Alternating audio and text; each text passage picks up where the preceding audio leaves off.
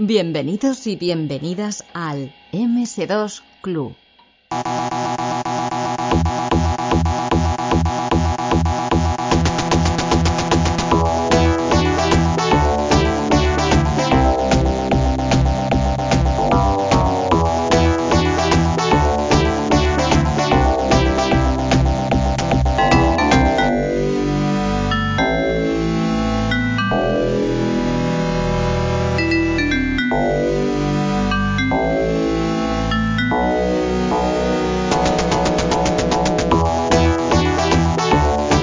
Tenemos en el MS2 Club a una persona que es que la he tenido que ir a buscar varias veces porque me la han recomendado muchísima gente que pasase por aquí por el podcast.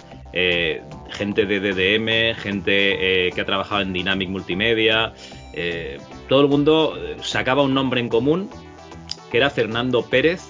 Y digo, coño, pues tenemos que molestar a este señor. Este señor mm, no estaba por la labor, ¿no? Pero a fuerza de insistir, pobre, eh, al final ha, caído, ¿no? Y, está hoy aquí, pues explicándonos un poquito, o nos va a explicar un poquito eh, su parte de, en el mundo del desarrollo en los 80 y sobre todo los 90 y más adelante eh, de videojuegos.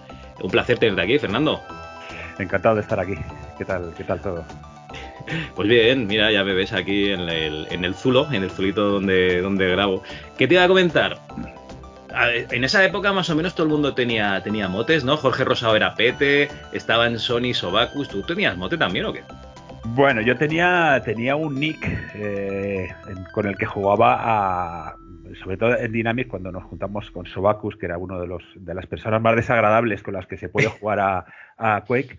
Eh, ah, él llevaba el, el, mote de Sobacus y bueno, yo tenía un mote tan bonito como Raboman. Rabo, sí, qué bien, ¿eh? Sí, sí, sí. Allí era, era, era un poco, pues eso, a ver quién era más hiriente con el resto de las personas. Eh, realmente mi, mi mote, por el que más eh, me identifico yo, mi perfil es, es Gunder, eh, Gunder Gulde, que es una deformación del, del nombre del juego de Underguld, de, de Ultimate. El juego este, que era un bicho que iba moviéndose por un, por un laberinto de visión lateral, que tenías que bajar hasta el infierno para matar al demonio. Vale, eh, no, me suena. No, es un juego de Spectrum, yo, es un juego de estos de los, de los de antes, de los de que te desesperabas porque tenías tres vidas, te mataban con mirarte y tenías que, dedicarle horas, horas y días y días para, para intentar llegar hasta el final. Entonces, bueno, de ahí sale mi, mi apodo porque eh, una persona que trabajaba en en DDM, bueno, DDM Hammer, eh, está un poco oscuro, ya sabes que dónde está la línea entre DDM y Hammer. En el 98 más o menos está la línea, ¿no? Vamos a decirlo ahí, que cambia de nombre. Sí, bueno, para mí es el 96, no sé si cada uno al final los recuerdos como los tenemos. Eh, bueno, se llamaba Jens, era alemán. Y, le hacía mucha gracia eh, le hacía mucha gracia lo del Underguld este y decía Ganderguld, Ganderguld, así un poco como, como los alemanes y bueno, empezó a degenerarse el nombre y ahí, ahí terminé yo con, con ese, esa especie de, de mote de Gunder. Oye, pues eh, casi cuando ponga el título del programa puedo escoger, ¿no? O sea, eh, vamos a hablar de videojuegos con Fernando Kunder, ¿no? O vamos a hablar de videojuegos con Fernando Rabomán. Sí, luego lo hablamos, le damos dos vueltas a esto. creo que creo que el segundo quedó un poco peor.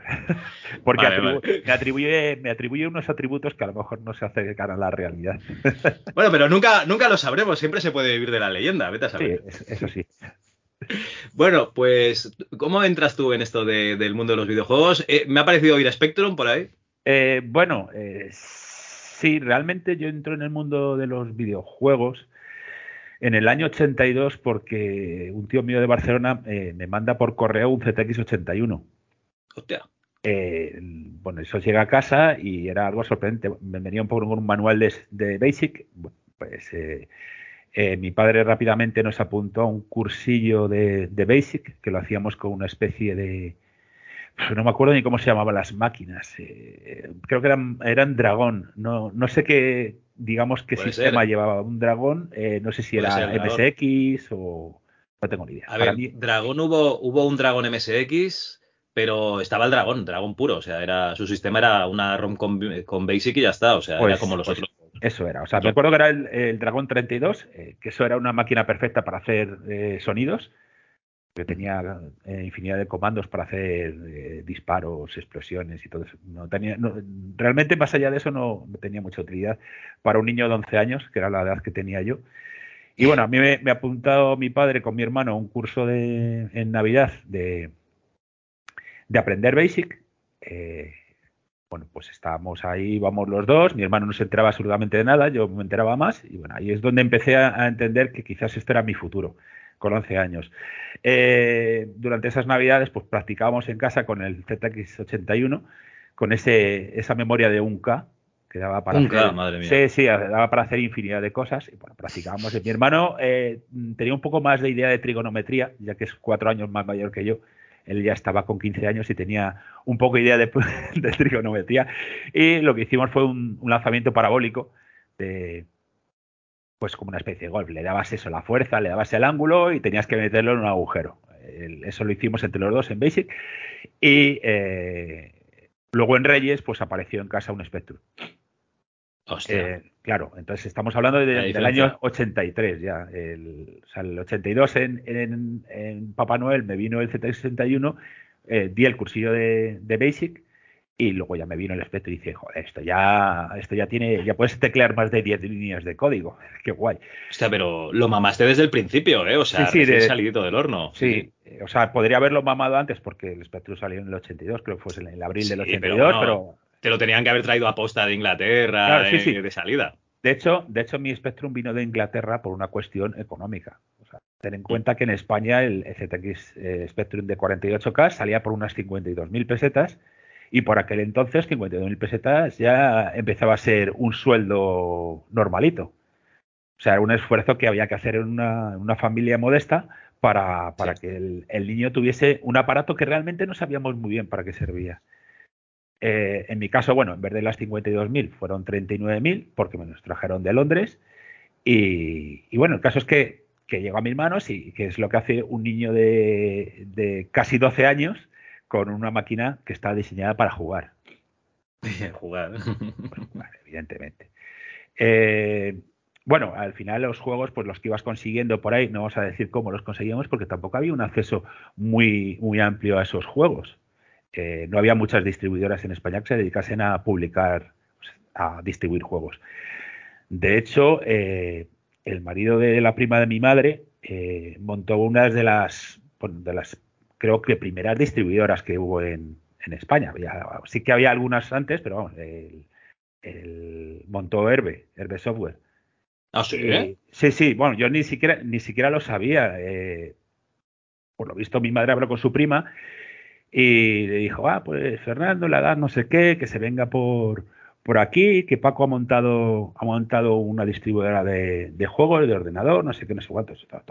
Espera, para allá. O sea, es que me he perdido, me he perdido con la relación. El marido de la prima de tu madre es Paco Pastor. Es Paco Pastor. Me cago en la puta. Sí. claro, pero a ver, es que eh, ten en cuenta que es que estamos hablando de una edad de 12 años donde tu cerebro no entiende muy bien lo que está pasando en, este mundo. No sabes. Es un suministro infinito de juegos, ¿no?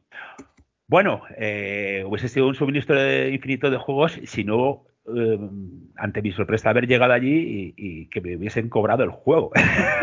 cobrado el juego. Yo me, acuerdo que el, primer juego que yo compré, además lo compré con un vecino mío que, también bueno, subía a casa a jugar, eh, y luego ya él también se compró el Spectrum, nos compramos el, el, el Trashman, el juego este del basurero loco que se llamó en España y que era un mojón, que luego lo fuimos a cambiar y lo cambiamos por el Travel with Tasman, with o sea, que era la segunda parte, que era un poquito mejor. Pero bueno, se queda como anécdota, ¿sabes? O sea, ten en cuenta que cuando yo llego a la informática, pues, realmente soy muy tierno de edad. Mi cerebro no está todavía desarrollado para entender lo que está pasando ahí, los negocios que hay alrededor. Eh, yo, eh, yo soy de Aluche, o sea, digamos que el, el, nivel adquisitivo de mi familia no es, no es precisamente alto. Entonces, bueno, todo esto empieza a generar un mundo a mi alrededor. Eh, entro en contacto con, no se debería decir, pero bueno, con grandes piratas del, rastro. Eh, ten en cuenta que. Eh, Salía más barato que ir a ver a tu familiar. Hombre, por supuesto. bueno, había que dejar ahí sus perrillas entre la micro hobby y los juegos de la semana, se dejaban uno las perrillas. pero bueno, o sea, al, principio la distribución de los, de los juegos era muy difícil en, el, en, España. Tenías que, pues yo que sé, hablar con, con los de con los de Game, con Rafa, tenías que hablar tenías que ir allí a que estaban en, en la calle en Montera y subías a un piso que decías cualquier día se cae este edificio abajo y tenía allí sus juegos que la mitad tenían eh, portadas a color y la otra mitad no. ¿Sabes lo que te quiero decir? ¿no? Y, era una tienda, es como... era una tienda oficial. Eso, eso, pasaba, ¿eh? A mí me pasó en un videoclub que fui a alquilar Rambo 3 y digo, uy, porque es una fotocopia la, la cara. Sí sí, sí, sí, Pues esto, esto es todo, eh, todo era así. O sea, estaba empezando, eh, no había asociaciones, por ejemplo, al software legal, todo era muy oscuro. Tú ibas al rastro allí, te comías un bocadillo de jamón serrano y al lado estaban vendiendo videojuegos, etcétera, etcétera. Hasta que no empezaron a ver ya sistemas de control ante la piratería, esto era, pues eso, eh, el salvaje oeste. Bueno, total, que, me enrollo mucho con todo esto. Eso es como, como digamos, llego a la informática, ¿no? a, tener contactos con, la informática. Eh, como usuario, a nivel ya profesional, eh, bueno, eh, aparte de a, la parte de electrónica llego porque el teclado de, del Spectrum, el teclado de goma, tenía un gran fallo, bueno, gran fallo de diseño. era un teclado de membrana las membranas funcionaban por tinta eh, por tinta eléctrica de esta, bueno, tinta eléctrica, tinta, vamos a decirlo. Sí, sí, Bueno, pues si tú abres eso, dentro, entre el teclado y, lo que era la, placa base, eh, tenía una membrana metálica. Esa, esa famosa membrana metálica. Esta, esta está rota, ¿eh? La que tengo la tengo que cambiar, esta. Vale, pues eh, ¿Qué es lo que pasa? Que eh, en Aluche, donde yo vivía, no teníamos acceso a los recambios. Eso se estropeaba y dejaba de funcionar porque se partían las conexiones eléctricas. Entonces un vecino mío que era electrónico me consiguió un bote que era como el Tipex de antes, pero de tinta electrónica que se llamaba. Entonces yo con la brochita que venía mojaba en el bote. Una soldadura en frío, ¿no? Sí, sí, y yo eh, pues eso lo, arreglaba que a lo mejor me daba para dos o tres semanas. Entonces, bueno, ya tenía un poco, ya empezaba a ver dentro lo que era el ordenador, que tenía la famosa ULA, no sé qué, tal, bueno, todo, todo muy guay. Y dije, joder, pues esto es muy interesante.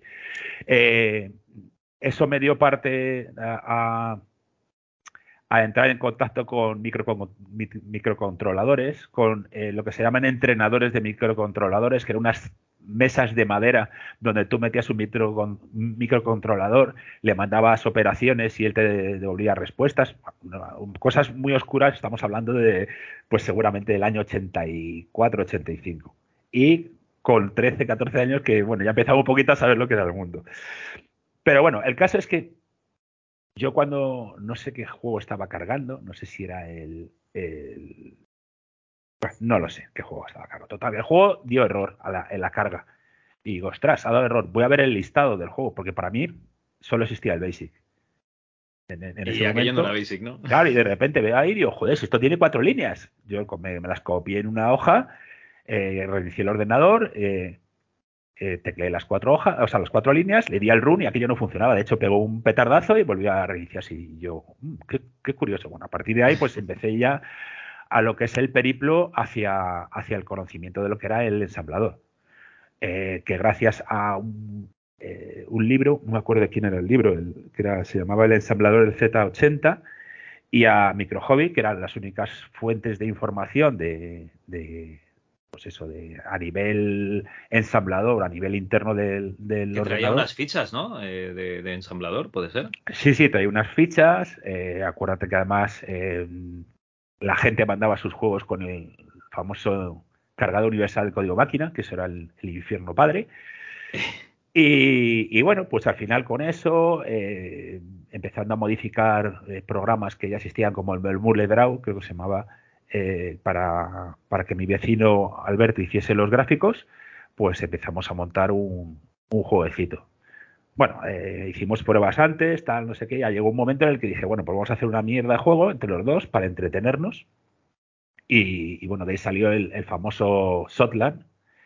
Ah, el Sotland ya fue el primer juego que hiciste. Sí, ese fue el primer juego. En el año, en el año 88. Tenía, yo creo que no tenía todavía 17 años, estaba, tenía 16 cuando lo desarrollé. Entonces, bueno, eh, ten, en cuenta que esto es una situación muy precaria. O sea, no, estamos, no sabemos muy bien qué estamos haciendo, no sabemos para qué lo estamos haciendo. El caso es que se hace. Y eso dan en un juego estilo eh, el Prohibition, que era una máquina que nosotros íbamos a los recreativos y veíamos ahí guay. Y dijimos, bueno, pues vamos a hacer algo muy parecido a esto. Total, que al final montamos Sotland. Sotland era un, un juego mojón. Eh, no teníamos recursos, no teníamos nada. Eh, Alberto hacía los gráficos, a, veces le ha ayudado yo a hacer un poco los gráficos. Eh, conseguimos que un vecino nuestro también nos hiciera una musiquita, tal. Bueno, pues lo, ensamblamos todo y dentro de lo que cabe, bueno, pues quedó un, juego que funcionaba. No voy a decir ni bueno, ni resultó, ni nada. Era un juego que funcionaba.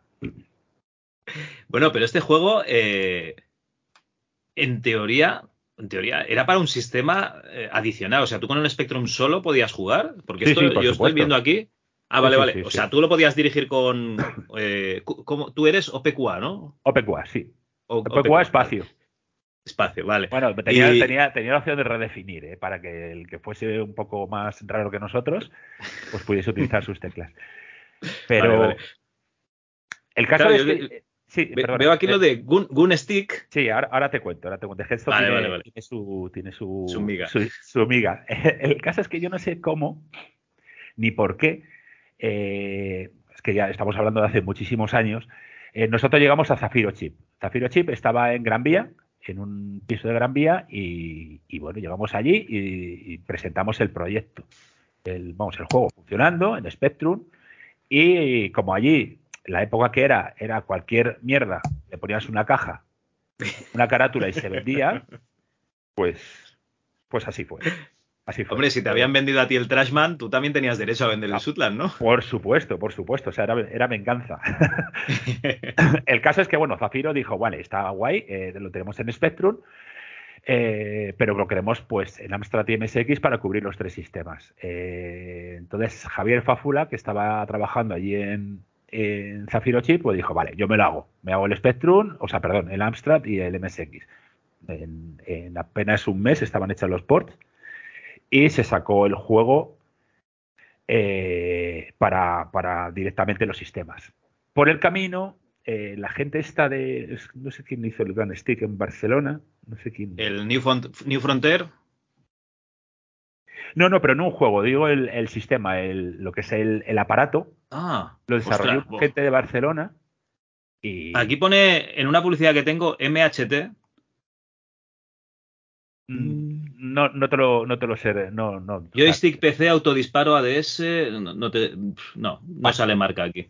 El Gunstick este lo desarrolló alguien en algún sitio y entonces, claro, empezó a promocionarlo. Decía, yo tengo un aparato y tengo que la, los, la gente desarrolla juegos para, para, este aparato. Entonces, bueno, el, el, que hicimos nosotros, el Soldan, se encajaba perfectamente. Un juego de tiros frontal con una mirilla, vamos, a huevo. Entonces, nosotros nos presentaron el aparato.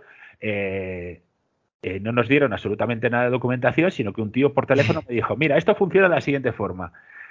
Esto es eh, una lente en la punta de la pistola. En el fondo de la pistola tienes una célula fotoeléctrica.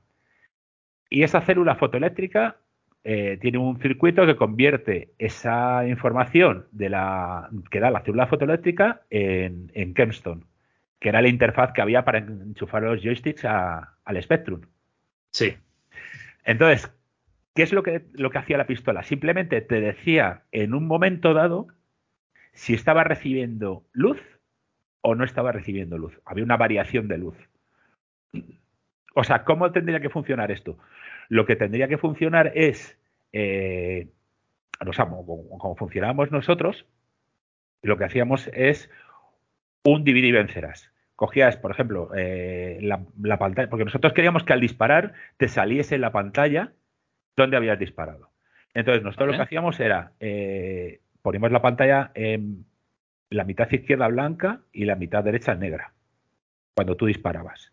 Entonces, eso eh, lo que hacías es era esperar un, barrido de la pantalla y el, y el gun stick te decía, ¿estoy en blanco o estoy en negro? Si hay variación de color, o sea, de luminosidad, te decía que estás en blanco y si no había variación de luminosidad, estabas en negro. Vale. En donde te habías eh, quedado, hacías lo mismo, pero con la parte de arriba y la parte de abajo. Y eso lo que ibas haciendo era dividiendo la pantalla hasta que al final te quedabas a un al tile que tú querías y decías, estoy ahí. Y ahí, pintabas el disparo y además lo que hacías era eh, comprobar si estaba el bicho ahí o no estaba ahí. Entonces los disparos al final, claro, estamos hablando que, no sé, si hacíamos ocho comprobaciones, ocho comprobaciones por barrido. Madre mía. Si disparabas mucho, aquello no petaba. No, no petaba porque hasta que no terminaba de hacer toda la, digamos, la cuadratura esta, el ciclo de comprobación no podía disparar otra vez. Claro, al final el juego era un chuscón.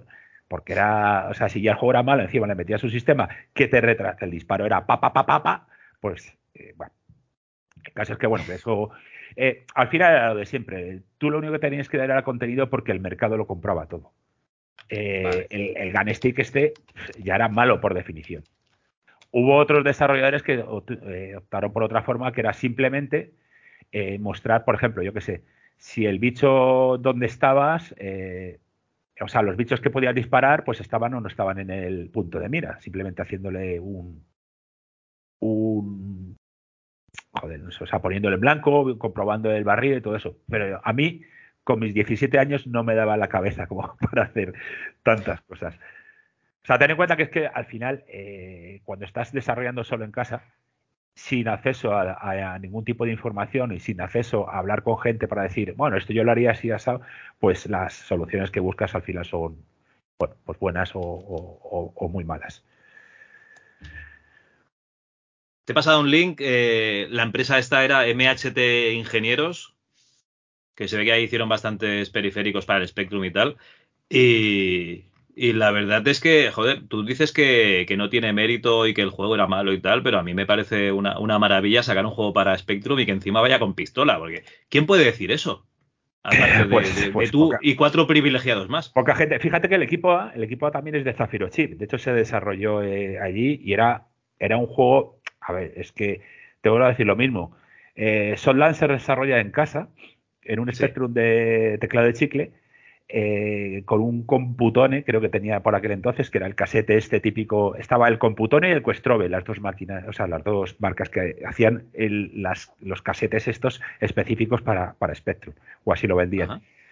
Eh, entonces, claro, o sea, mi, digamos, mi ciclo de desarrollo era eh, cargabas gems, largo, largo. picabas código, picabas código, salvabas cargabas moms, compilabas y ejecutabas. Entonces, claro, todo eso era pasando por cinta. De hecho, eh, yo llegué a desarrollarme eh, rutinas de carga rápida para poder ahorrarme el tiempo de proceso de, cargar el compilador, cargar el, eh, digamos, el, debugger, tacatá, tacatá, cada vez que ejecutabas.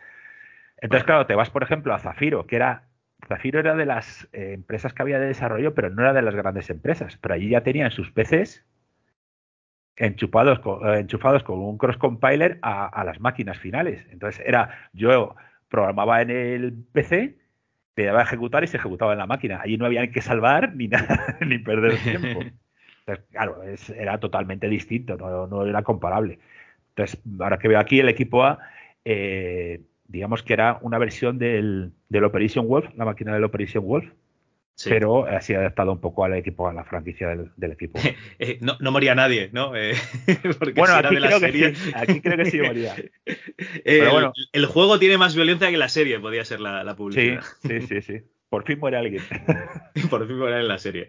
Hostia, pues eh, está muy guay esto porque Zafiro además es, una discográfica, o sea que tú entras en, un estudio que trabaja para una discográfica que, si no me equivoco, el año siguiente lo adquirirá Delta Software, me parece que es. Creo que sí. Y, un año después o así desaparece, o sea que... Sí, sí, sí. Pero, pero, pero joder, eh, eh, estaban a punto de sacar el juego de los inhumanos y todo. Sí, perdón, pero perdone usted que yo no trabajo para Zafiro, trabajo para Zafiro Chip.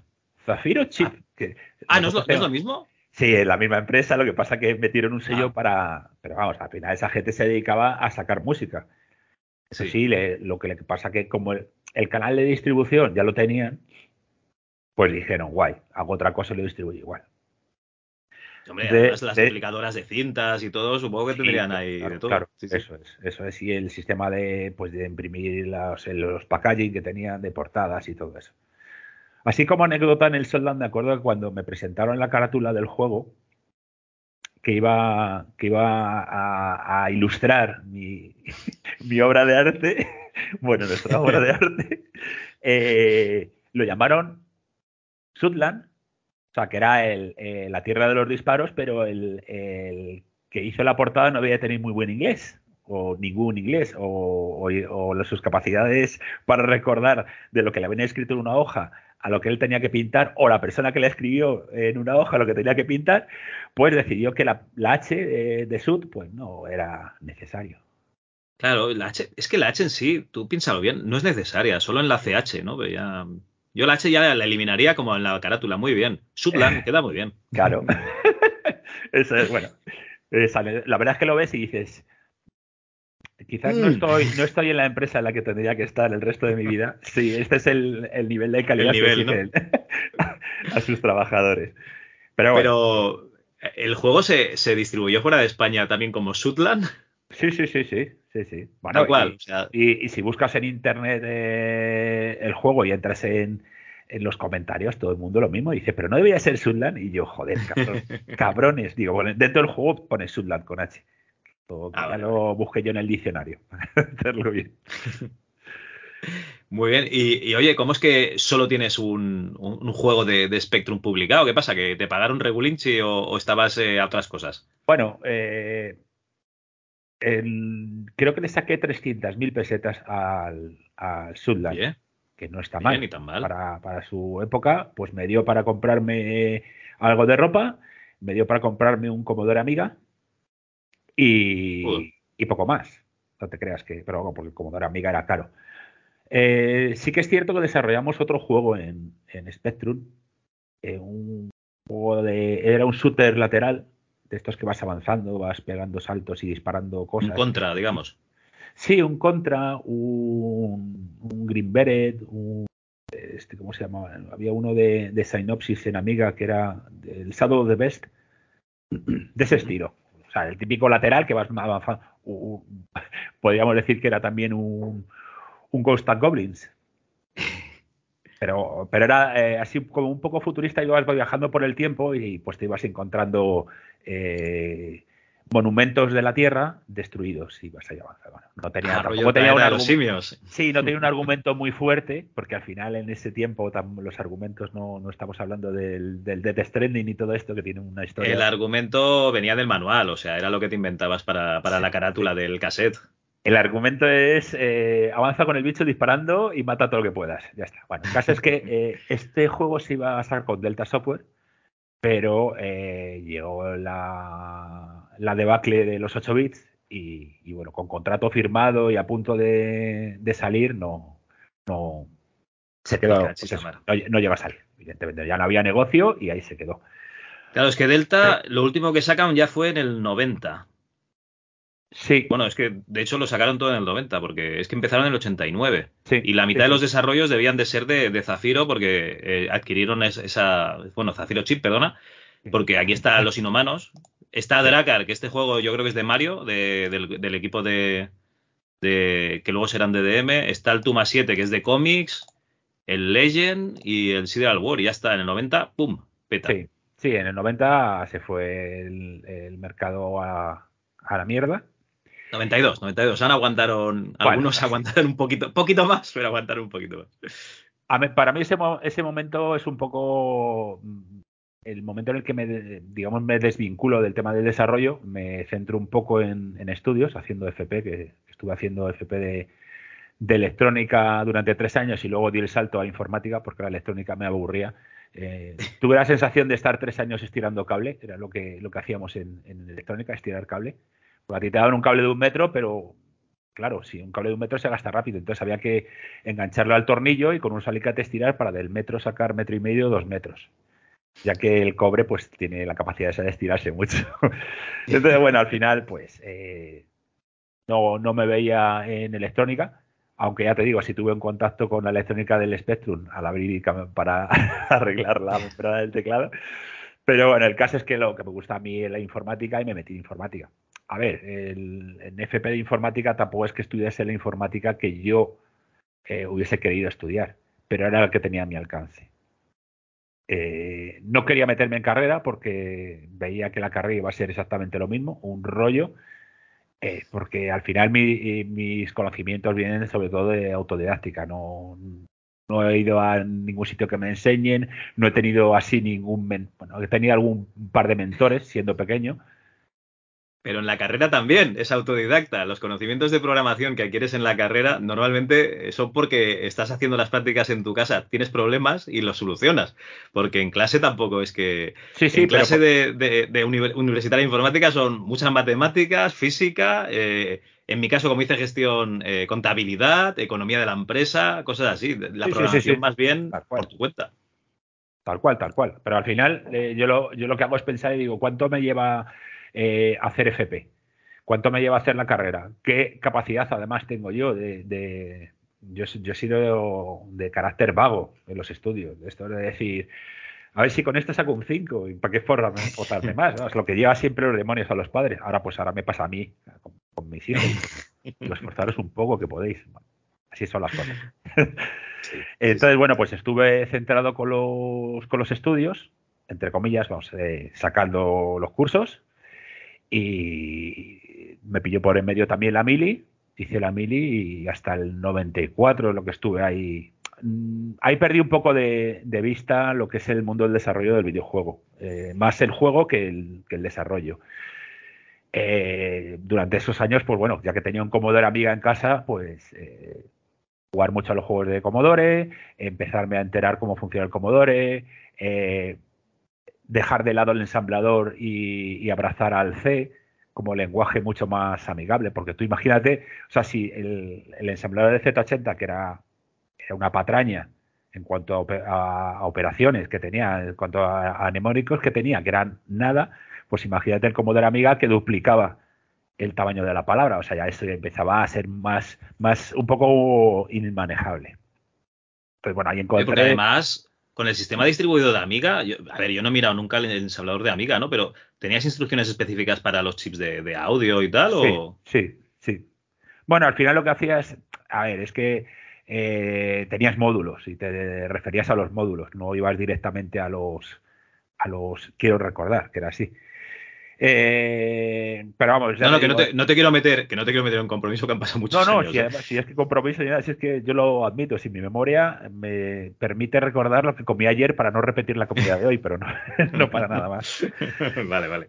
El caso es que eh, me metí en Amiga, yo estuve, encontré un vecino que tenía bastante documentación, un vecino allí del barrio que tenía bastante documentación de la Amiga, y me dejó bastantes láminas y yo lo veía y digo, uff, esto ya se me hace muy cuesta arriba.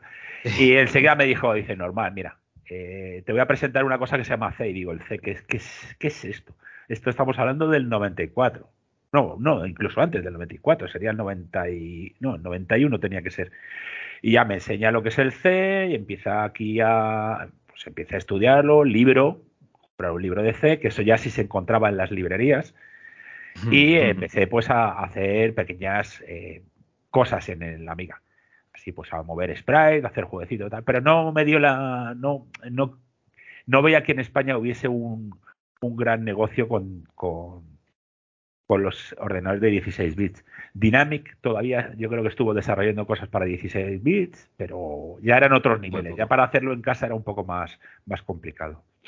Muy poco. Además, yo creo que, igual que de PC, ¿no? Pero de Amiga había tanta piratería que yo en, la época es que nunca había un juego de Amiga original.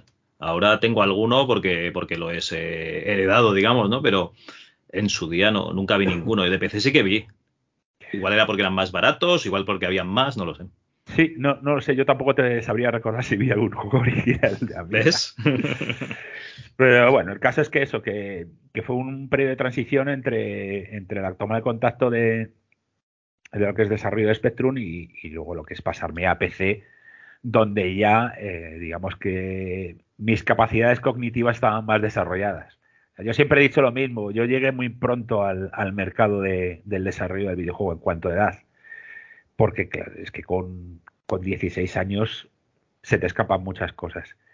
Y luego, aparte, pues eso, que tampoco tenía un acceso a la información. Eh, yo no el, inglés, pues el, inglés de GB. que yo hasta, hasta los 19 años decía yes, yes, en vez de yes. Me acuerdo que el, cuando cumplí los 18 años fui a Londres durante tres meses allí a intentar eh, mejorar mi inglés. No era mejorar, era empezar a aprender. Y lo primero que encontré fue una japonesa diciéndome, ¿cómo que yes? ¿Pero qué es eso de yes? ¿Será yes? Y digo, ¿cómo que yes? digo, si en España la Y Y. bueno, esas, esas cosas, ¿sabes? O sea, era muy difícil eh, llegar a, un, a, entender lo que está pasando cuando tu lenguaje no es capaz de, entender eh, la, poca documentación que existe y, encima no, tienes capacidades cerebrales para entender muchas de las cosas que luego a lo largo de la vida ya vas, digamos, vas adquiriendo. Entonces, El caso es que, después de todos estos eh, pues estudios de FP, BIN y tal, entré a trabajar en una empresilla que se dedicaba a, los vigilantes jurados, a poner vigilantes jurados ahí en, pues en obras y todas estas cosas. Y yo entré a desarrollarles todo el, sistema de gestión de la empresa, eh, desde el control de horas de los eh, de los eh, de los vigilantes jurados, salía luego las nóminas de la gente, generaba las facturas para los clientes, etcétera, etcétera. Un sistema integral que hice yo ¿Esto lo hacías en, en Amiga? Eso, lo hice en Clipper, en Clipper para PC. En Clipper para PC, vale, vale, vale. Clipper para PC, que era un lenguaje ahí para bases de datos, que tenía un poquito de interfaz de usuario, porque eh, yo en, en, FP, pues, el, el, proyecto este que hacías en Quinto era en Clipper y eh, era la típica, el típico sistema de mantenimiento de base de datos, de altas, bajas, modificaciones, listados, tal, no sé qué. Bueno, el, el mío eh, lo hice, eh, si te daban tres meses para hacerlo, yo lo hice como en 15 días y los otros 15 días, porque el profesor me insistió mucho para mejorar, lo que le puse fue pantallas animadas de, monstruos ahí haciendo. bueno, el caso es que entré en esa empresa, estuve una temporada y, entré en contacto con Mario de Luis en prensa técnica. Eh, tenían una revista, no era solo programadores, bueno, no era prensa técnica ni siquiera, era la empresa en la que estaba antes, no recuerdo. Tower. Tower, sí, Tower, eso es. Y tenía una, una revista técnica y, y, les le hice yo un, un artículo de cómo, cómo entrar en modo en modo protegido. El, en la CPU, en el, en, el PC. Sí, para poder direccionar eh, más de esos 540K que podías, o 520, no me acuerdo en cuánto direccionabas, los que podías direccionar en PC en modo normal era pues era 500, vamos a poner 512, eran menos de 512 porque había una zona donde se podía acceder. Pero vamos, esos 512K y claro, tú tenías 4 megas en el ordenador y dices, joder, yo tengo 4 megas y solo puedo direccionar 512K. Entonces había que meterle en ese modo protegido para decirle, oye, dame de, esos 4 megas que tienes, dame 2. Y ya entraba en ese modo protegido tenías 2 megas. Podías poner ahí tus gráficos y podías hacer tus cosas. O sea, hiciste un extensor de memoria, un artículo de cómo extender la memoria, ¿no? Claro, eso es. Cómo, cómo funcionaba a nivel de programación, cómo funcionaba ese entrar en ese modo protegido, lo que significa, tal, no sé qué, se lo puse, se lo presenté a Mario. Y, nada, Mario dijo, guay, lo pongo en la revista. Este bien o está mal, me da igual, porque yo lo que quiero es vender más revistas. y rellenar, lo que quiero es rellenar. Y rellenar, eso es. Total, que al final me, me, me dice, oye, ¿y tú?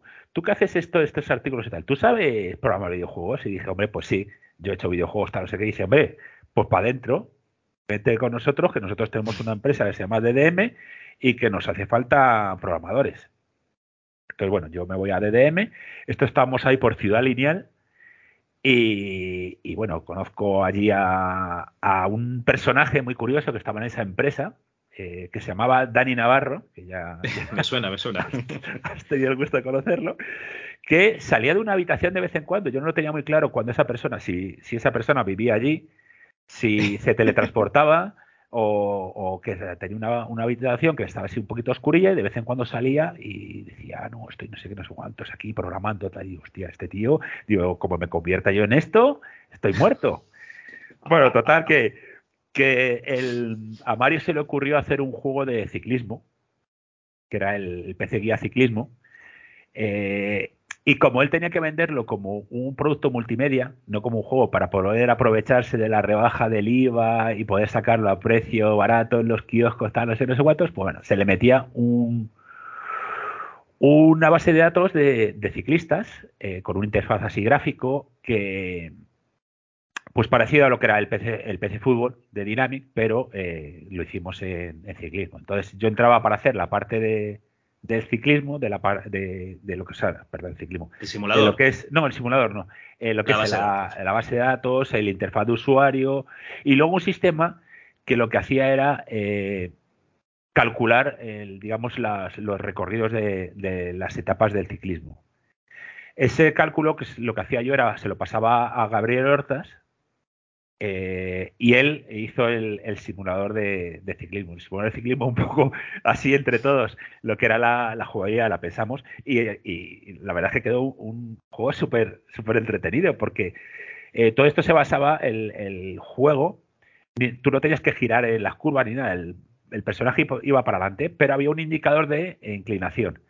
Entonces, la, digamos, la superficie se ponía más dura o menos dura, y entonces tú lo que tenías que hacer era subir marcha y bajar marcha depende de lo bien que lo hicieses, pues tu personaje iba perdiendo más o menos energía. Si llegaba a tener energía, pues se quedaba súper, eh, le daba la pájara y ya no podía avanzar más, no sé qué. el caso es que hacía, bueno, eso se, hizo el proyecto, salió al mercado y quedó, quedó, quedó bastante resultón. Era un, el, lo que era el juego así era isométrica y estaba, estaba, la verdad es que estaba bien. Eh, de ahí, bueno, eh, por ese entonces yo creo que Dani estaba con el USA Soccer y... Este juego sale en el 95, si no me equivoco. Sí, por ahí saldría. El USA Soccer, que es el, el USA Soccer 94. El, que luego es el DDM Soccer, o no sé si está el DDM Soccer. Y luego claro, es que aquí, hay un poco de follón porque está el, el PC Liga 94-95, el USA Soccer 94, el PC Liga 95-96, el DDM Soccer, que le cambia el nombre 95, o sea, ahí es, es curioso, que yo creo que es el que se queda ya, el DDM Soccer luego. Sí, no, no, es que no, no, es que no te lo puedo decir, no, no lo recuerdo. O sea, hay un batiburrillo. Yo me acuerdo que una de las veces Dani hacía el soccer y él se dedicaba, pues eso, eh, religiosamente, todos los años a cambiarle el número. Entonces, claro, Dani le debía de cobrar a Mario, qué sé, X pesetas o X euros. Si teníamos euros, o no, no había euros todavía. Le cobraba X pesetas. Y decía, yo por cambiarte el número del, del, del 8 al 9 te voy a cobrar, yo qué sé, 50.000 pesetas. Y entonces el Mario eh, le salía úlcera cada vez que le decía. bueno, pues un año, un año cogió a Jorge Sánchez, que era otro programador que teníamos allí, que era, era para mí era magia ese programador, y le hackeó el juego para cambiarle el, número y no tenerse que pedir a, Dani que lo cambiase. Y sacaron el mismo juego del año pasado, pero ese año con el número cambiado. Lo único que cambiaba era el número. Digo, madre mía. La madre que los parió. y, ni, ni la base de datos ni nada. No, no, ni la base de datos ni nada. lo mismo. Perdona, voy a silenciarme un poco y voy a toser. tranquilo, tranquilo. Total, que, bueno, eh, recuerdo que Jorge estaba en, DDM para ciertos juegos que distribuía Mario también en los kioscos que eran de fuera. Eh, por ejemplo, por aquel entonces había juegos que tenían sistemas de protección que venían con un aparato especial. Monkey Island. ¿Te acuerdas que Monkey Island llevaba una ruleta? La rueda. Que tenías que girar. Bueno, pues no sé qué juego eh, comercializó Mario que tenía una. Y lo desprotegió, ¿eh? Lo que. Sí, tenía una protección similar. Y creo que tenía que imprimir en las, en las hojas abajo con colores una serie de códigos de color, pero la impresión que utilizaba Mario para las cosas no le daba esas calidades y no le daba los colores. Entonces le encargó a Jorge que le quitase la protección para que la gente pudiese entrar sin tener que utilizar los colores porque los colores de la revista estaban mal. Eh, esas cosas. Bueno, eh, lo que es el desarrollo del software en España de los 90. Vale, Entonces, bueno, eh, eso fue una época de DDM y DDM se junta con, ¿cómo se llamaban? Noria Works. Con Noria Works. Nosotros con Noria Works eh, bueno, estuvimos hablando una temporada, estaban haciendo unos productos, estaba allí trabajando Javier Arevalo, eh, estaba trabajando... bueno, hizo el Speedhaze, ¿no? Con ellos. Sí, el Speedhaze, eso es, el César Valencia, el Pete, pues eso, estaban allí todos trabajando y yo de vez en cuando iba para allá, pues para echarles una mano en lo que podía, eh, veía lo que estaban haciendo, tal, y bueno, llegó un momento en el que, por las circunstancias que fuese, yo no sé exactamente si era cuestión económica, cuestión de músculo, lo que fuese, eh, DDM se junta con Noria y, y hacemos y hacemos Hammer. Jorge me dijo que en Noria no entraba ya nada de dinero y que tuvieron que se vieron en la necesidad de, de, trabajar para otra gente y eso que le fue bastante bien a, a, Mario, ¿no? Que lo que quería era hacer más juegos, porque realmente sí, lo que estabais haciendo eran los simuladores estos deportivos y ya lo, me has dejado ya muerto del todo con, lo del DMM Soccer, entonces le, iba estupendo, porque bueno, sí que traían juegos de fuera, ¿no? tengo aquí apuntado el Drácula, de, que es la aventura gráfica. Sí, pero Drácula no es eh, de fuera, realmente. claro, claro. Es, es porque, uy, no me acuerdo cómo se llama. Emilio de Paz. Emilio de Paz, Emilio de Paz se pone en contacto con Mario y le dice, tengo este producto y, y bueno, está el Alfred Bedrock también. Eh, el, Alfred Bellrock, ojo, que el Juanjo se lo cascó todo en ensamblador, que luego lo pasó a C. Madre mía, qué figura. El, el Delvion, que también venía de Valencia, de, esa zona de, cómics, ¿no? El, el Street Poker, que me moló mucho la historia, que lo habían desarrollado. ¿Tú este lo tocaste? No, ¿no? No. y luego juegos de, Noria, algunos juegos de Noria que habían sacado, luego el Firewind. Sí, el, sí. el Roll Crusader. El Roll Crusader. Roll Crusader era de, Noria. Eh, me acuerdo que Luis Fer estuvo. No, no fue Luis Fer, fue Daniel el que les ayudó a corregir el famoso book este del. del, eh, del infinito. O de. No sé si era un infinito o un nan. Era al multiplicar dos vectores le daba un infinito o un nan. Y entonces de repente salía por ahí un bicho. que luego, que incluso las instrucciones pone, dice, ten cuidado con los fantasmas. Y los fantasmas era un bug que cuando enfocabas hacia cierto punto, aparecía adelante, pero como que parpadeaba hacia cosas muy raras. Y, y, Dani me acuerdo que dijo, joder, si es esto, esto, le pones aquí ya esto, la protección y fuera. Pero vamos, el juego salió y todo. Eso, eso les pasaba a la gente de Bethesda cuando hacían los juegos de Terminator, eh, se ve que tenían un bug que había algunos Terminators que, atravesaban la pared, pero no que la atravesasen rompiendo la pared, sino que hacía, había un clipping y, pasaban por la pared. Y decía, cuidado con los Terminators especiales, ponían las instrucciones que pueden atravesar paredes. Y dice, ¡hala! Solucionado. ya sabes que un buen bug se convierte siempre en una feature del juego. Es una feature. claro, claro. No hay, ningún problema. Oye, y de esta época de, de Hammer tengo aquí apuntados varios títulos. Sí. Eh, a ver, ¿eh? el primero que tengo que sale en el 97 es el World Wide Rally. Vale, el World Wide Rally son eh, dos, dos, chavales, David Picón y Javier Carrión, que se presentan allí y, vienen con, un proyecto que, quieren hacer ellos que es un juego de rallies. Eh, entonces, claro, de repente eh, son tiempos donde las tres dimensiones todavía no están muy extendidas. no, no, eres, no ves no ves que la gente haga tres dimensiones o, o, claro, estaba El, el Speed Haste, eh, básicamente, ¿no? Debía estar. Sí, pero el Speed Haste, tú fíjate que el juego era con una visibilidad muy corta, no sé. Bueno, el caso es que esta gente se presentan dos, dos palomos allí y dicen, tenemos esto, y dices, coño, a ver, a ver cómo lo habéis hecho. Bueno, eso era, eso era un infierno, como lo, como lo hacían. Tenía un editor de texturas, o sea, ellos, las, la geometría del coche la pintaban en una hoja y luego lo que hacía era picar las coordenadas de los, de los vértices en un fichero. Pa, pa, pa, no sé qué, y le daban la, forma al coche. Luego después tenían un, habían hecho un, un editor de texturas donde pintaban la textura encima del coche. Pero claro, encima las texturas, eh, lo que era el mapeado de texturas, era un mapeado continuo. Quiere decir que, que si el polígono era más pequeño que otro, eh, la, digamos, el tamaño de la textura asignado a ese polígono era, la, era el mismo. O sea, tú imagínate el, lo que es el, el, capó del coche. Sí. La textura asignada a ese capó del coche era exactamente la misma textura que podría tener la matrícula, el tamaño. Entonces, eh, eh, eso se ha deformado muchísimo. O sea, el, digamos que. O sea, tenías que saber dibujarlo para que luego quedase bien. Sí, sí, sí, sí. Sí, sí. Bueno, eso era, o sea, ya te digo, un infierno. Yo no sé cómo. Era, era un proceso eh, hiperlaborioso hacer cualquier cosa. Y luego habían hecho un sistema de, definición de carreteras que, luego yo utilicé en el Snowway para definir los perfiles de la carretera, que era como una especie de, de, de extrusión ¿vale? Tú definías el perfil y él destruía hasta el siguiente perfil, hasta el siguiente, entonces ellos tenían sus carreteras. Eh, esta gente programaba, eh, tenía dos ficheros. En el, todos los juegos eran dos ficheros. Estaba el main.c, que incluía el todo.h. Y en el todo.h estaba todo. Todo el juego estaba. Bueno, menos las texturas que las tenían aparte. Claro, eso. Y el fichero con las coordenadas de, los coches. No, no, los coches estaban en código. ¡Ah! ¡Hostia, qué bueno!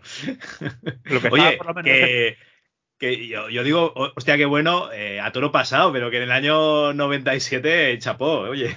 Claro, es que nosotros no, o sea, no éramos conscientes ni lo que era un V-mapping, no éramos conscientes de que existiese una herramienta de edición gráfica para 3D, porque todavía el 3D Studio no existía. El 3D Studio, no el 3D Studio Max, el 3D Studio, que era un programa que se ejecutaba en MS2. Sea, ni siquiera teníamos Windows. Todo esto era, eran procesos, claro, eh, absurdos de, desarrollo. Entonces, bueno, eh, era aprender, aprender a la fuerza. No, eh, en España tampoco había una, comunidad grande donde pudieses hablar con gente, todo el mundo era muy cerrado porque al final era, era competencia. Estoy viendo aquí que una textura de un juego pone Repsol con B, esto es para evitar eh, problemas con, con, las marcas. Ya sabes que Mario, a Mario otra cosa no, pero cubrirse las espaldas. por, si, por si acaso, ¿no? Vale, vale. Sí, sí. Y, nada, eh, pues sí, sí, estuvo haciendo el, el, el World Wide Rally. Eh, yo en ese momento creo que estaba haciendo el Snow Wave, que ya era un juego de... Simultáneamente. Sí, más o menos simultáneamente. Sí, yo creo que sí. Eh, eh, aprendiendo físicas, aprendiendo la ecuación del plano y cosas así, cosas que a lo mejor eh, había visto en FP de lejos y que de repente te das cuenta de que tienes que empezar a aplicar a, en, tu día a día. en, esta época, un poquito antes, hay programas de Vitabit, el programa este que hacían de, videojuegos en, en, televisión española, que salía Alejandro Luengo cuando estaba en Noria Works, hablando de, los proyectos que sacarían y tal. Y justo de esta época hay algún programa de, de, joder, Game 40 que sale César Valencia y no me acuerdo con quién más, igual eras tú, que están diciendo que el Snowwave Avalanche es la puta hostia, que, se que va a barrer a todos los juegos de, de, esquí y que el tiebreak tenis, que eso eh, está varios niveles por encima de todos los juegos de tenis que están sacando las, las consolas. Eh, ¿Tú recuerdas esto? Eh, no, yo te aseguro que no estoy ahí por, por la misma razón que, decías al principio que yo huía de, de, las entrevistas. De las entrevistas, o sea, yo soy una persona que me ha gustado nunca estar relevante, o sea, me ha gustado siempre permanecer en la sombra, no es que tenga ningún tipo de, problema, pero vamos, no, no, no, me considero una persona importante y no me quiero dar importancia, no me gusta. Entonces, eh, yo desde luego no recuerdo ese caso. Eh, entiendo que César Valencia, también conociendo cómo es, pues, eh, pues venda sus productos. Y, vamos, podría estar, podría haber estado al lado de Mario de Luis que hubiese hecho lo mismo. O sea, al final Mario es una persona que ah, pues igual, de negocios. Igual iba con Mario, puede ser. Es, muy probable. Bueno, el, te voy a decir una cosa, ¿eh? Snow, Wave eh, creo que es eh, un producto, me voy a tirar flores, brillante en cuanto a ejecución. O sea, con las capacidades que teníamos y la inventiva que teníamos, Snow Wave para mí creo que quedó un producto chapó. Y un acierto, eh, Mario Luis, ponerse en contacto con un grupo catalán que se llamaba, bueno, que se llamaba, o se llama, no sé si seguirían en activo, Matamala, que eh, hacían música muy estilo Dover. Ajá. Entonces, claro, de repente nos encontramos con que Gaelco estaba haciendo no sé qué máquina hizo, no sé si también tenía uno de Snow. Gaelco, tenía la del Surf Planet. Surf Planet. No, había uno de Surf, no, Surf Planet era uno de motos, ¿no? Es que no, lo recuerdo. Sí que hay uno de, nieve, pero este, o sea, de en la nieve, que este lo hizo eh, OMK, me parece. Espera, voy a, voy a mirar. Sí, aquí estoy viendo Surf Planet Gaelco. El Snowboard Championship. Bueno, el caso es que, eh, pues eh, como se hace mucho en el videojuego, pues tomamos como, como referencia, como, como inspiración, pues un juego así. Tenía una, música así estilo Dover también y nos encajó todo. Entonces simplemente había que hacer un, desarrollo del juego, eh, todo lo que es el, desarrollo del juego, que, joder, joder, al final son, son cosas las que hay que hacer. se planteó cómo, cómo hacer todas las pistas de esquí, bueno, esquí o de snow, eh, los trucos, como todo lo que es el control, tal. Eh, no sé, me encontré, por ejemplo, con, un problema de relatividad, de, cómo darle eh, la sensación de que estás bajando cuando tienes ah. una, una cámara anclada a la espalda. Claro, no tienes referencia porque nosotros no podíamos pintar el horizonte, teníamos que tener un día de ventisca. Porque claro, estamos hablando de PCs de, de, esos años y había que pintar lo menos posible. Entonces tenías una cosa que era la niebla, que era tan usada por aquel entonces, y entonces no, veías el horizonte. Si tú estás viendo una bajada en plano y tu cámara está anclada a ti, pues resulta que es como si fueses por una superficie recta. Ajá. Entonces, eh, tuvimos que tener, empezar a meter, pues eso, la, típica cámara que va un poco eh, suelta detrás tuya para que tenga la sensación de que empiezas a bajar. Una vez que has empezado a bajar, ya tienes los efectos de, los copos que te van pasando, eso te va, eh, te va dando un poco sensación de velocidad. Los árboles, al ver los que están inclinados hacia atrás, te da la sensación de que estás eh, cayendo, tal, no sé, cuánto. Bueno, también se nos dio el problema de la IA inteligencia artificial de los, de los enemigos, ¿cómo hacerlo? Pues, dices, es que no puedes meterte en, todo en unos desarrollos tan cortos como teníamos por aquel entonces de tiempo. Eh, entonces lo que hice yo es desarrollar un sistema de grabación de partidas, puse a Pete a jugar y se grabó, no sé si se grabó como 8 o 10 eh, partidas por cada punto de enemigo que tenías en cada, en cada pista y eso pues era un, un fichero de datos que luego se elegía. Si tú elegías el puesto 1 con el jugador, porque los jugadores tenían asignados los puestos, el jugador 1, pues el 2, 3 y el 4 se cogía de las bases de datos que tenía uno de ellos y ya está. Allí no chocaba nadie con nada. simplemente tú ibas, tú, lo, otro era tal. Se le metió el sistema este de, de, jugar contra tu fantasma, de la última partida que habías hecho, poder repetir para ver si ibas mejorando. Bueno, al final. O sea que si, si juegas contra la máquina y ganas, has ganado a Pete efectivamente. Muy bien. Además, si ganas, has ganado a Pete tres veces, porque los otros tres jugadores era él.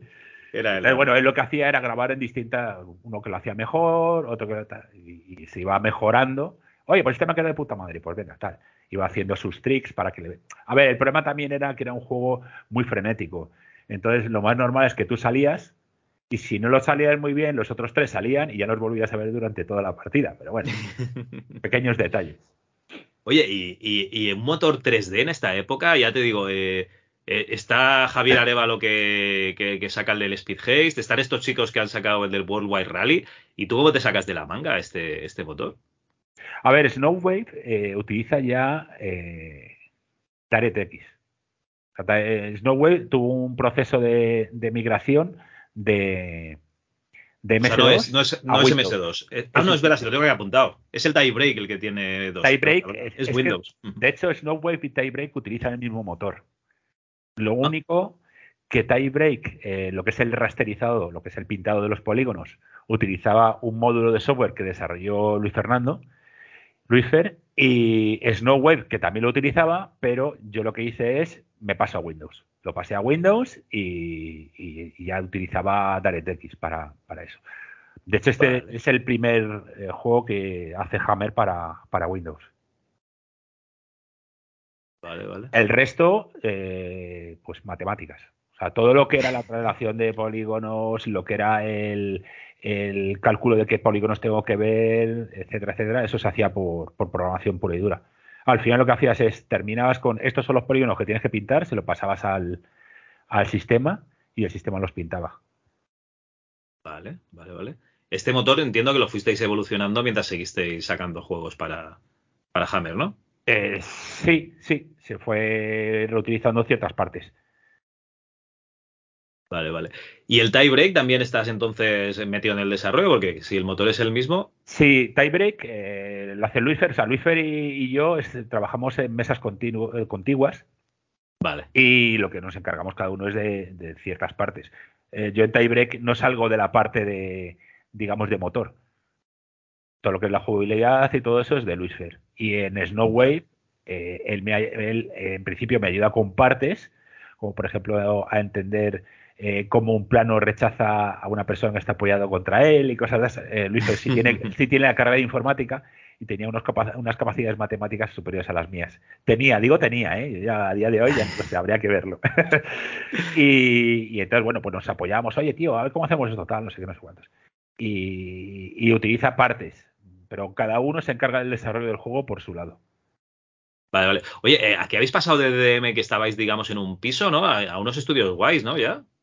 Bueno, sí, estamos en unas naves eh, que nos fuimos por la calle por Julián Camarillo. Eh, Julián Camarillo es una zona donde está, por ejemplo, Telefónica y más D. Es una zona, digamos, ah, más o menos céntrica de Madrid. Un poco, no es el centro-centro, pero está céntrica, pero que era un polígono industrial había muchísimo polígono industrial. De hecho, ahí estaba eh, al lado nuestro eh, la, eh, la fábrica de Castillo de Gredos, del vino este de Brick, de Tetrabrick, y estaba Triumph International, el fábrica de, ropa interior. De motos. Ah, de ropa no, interior. No, Triumph, la de, la, de, ropa interior, no la de motos. Y, y, entonces era pues eso, era una zona muy industrial y había ahí unas naves tenían, no sé qué coño eh, había antes, porque tenían una zona eh, plagada de, baterías de camión. Parecía como si hubiese tenido un, un sistema de alimentación interrumpida, pero súper arcaico y tal. No sé qué, es lo que habría allí. El caso es que Mario pues encontró eso y fue llevar unas mesas, tirar toda la red, que esa la, me acuerdo yo perfectamente que la tiré yo, y monté toda la, la red y allí nos pusimos a trabajar. ¿Has visto el FP de electrónica para que te sirve? Muy bien, muy bien. Sí, sí, sí. Para terminar ahí haciendo cable coaxial. Y, nada, y pues, pues nos juntamos primero una nave y luego volvió a crecer, eh, creció mucho prensa técnica porque Mari empezó a sacar revistas por todos lados y nosotros nos movimos a la, a la nave de al lado y, bueno, naves que eran dos, como dos pisos diáfanos y, y nos vale. al de al lado. Y ahí eh, pues empezó un poco ya a decaer la cosa. La gente empezaron a salir, bueno... Eh, bueno, espera, espera, aquí sacáis el, Extreme Water Sports, el eh, Extreme Winter Sports. Sí. Aquí, aquí participas tú también, entiendo. no, ahí no, participo. Ah, ahí es que es que lo que te iba a decir, que ahí ah, empieza ya, antes de eso empieza la debacle de, de Hammer. Eh, bueno, hay una revista muy bonita que venden en los kioscos, que es la Edge, Edge inglesa además, y eh, bueno, pues la gente la empieza a comprar y vemos que hay unas páginas al final eh, donde hacen unas ofertas a desarrolladores pues, realmente interesantes. O sea, hay unas hay una, unos salarios muy grandes. Bueno, no hay diferencias. Por ejemplo, por ejemplo, ¿Cuánto podías estar tú cobrando en Hammer en el año 98, por decir algo? En el 98, pues en torno a, no sé, 200.000 pesetas o así, que era un buen sueldo. estabas, cobrando, estabas cobrando más que Carlos Abril, ¿eh? en Dynamic Multimedia. Bueno, pues, es, pobre. Puede ser, puede ser. No te digo que no. Eh, el, es que, bueno, es que, bueno eh, me reservo mis opiniones. Vale, vale. bueno, Carlos no sabe, no sabe, no tiene capacidades, entonces, claro, tiene que cobrar menos que yo. oh, vale, vale. A ver si lo eh, oye, a ver si lo oye. este, lo voy a recortar, este lo voy a recortar, que no puede ser. Eh, ¿Estás en la Edge? ¿Estás mirando ahí unas ofertas que te cagas? De, bueno, Estamos, estamos, mirando todo Dynamic. Estáis, estáis mirando. Ah, perdón, Dynamic, Hammer. sobre todo están mirando pero se lo enseñáis así, le hacéis así a Luis, pom, pom. Oye, mira, mira lo que pone aquí, o, no. Eh, a, Mario, no, no, no hay necesidad. Ya todos conocemos a Mario. Mario tiene, Mario tiene sus capacidades, tiene sus cosas buenas y tiene sus cosas malas. Y, entonces es como decir, no vamos a ir a, decirle, oye, mira esto, porque va a decir Mario, estupendo, hasta, hasta luego. hasta luego. da igual, ¿no? Eso es. Entonces, eh, eh, se empiezan a ver pues salarios bastante majos. Claro, también es cierto que no entiendes que vas a cambiar de país y que las, digamos que el nivel de vida de allí es distinto. Eso luego viene después.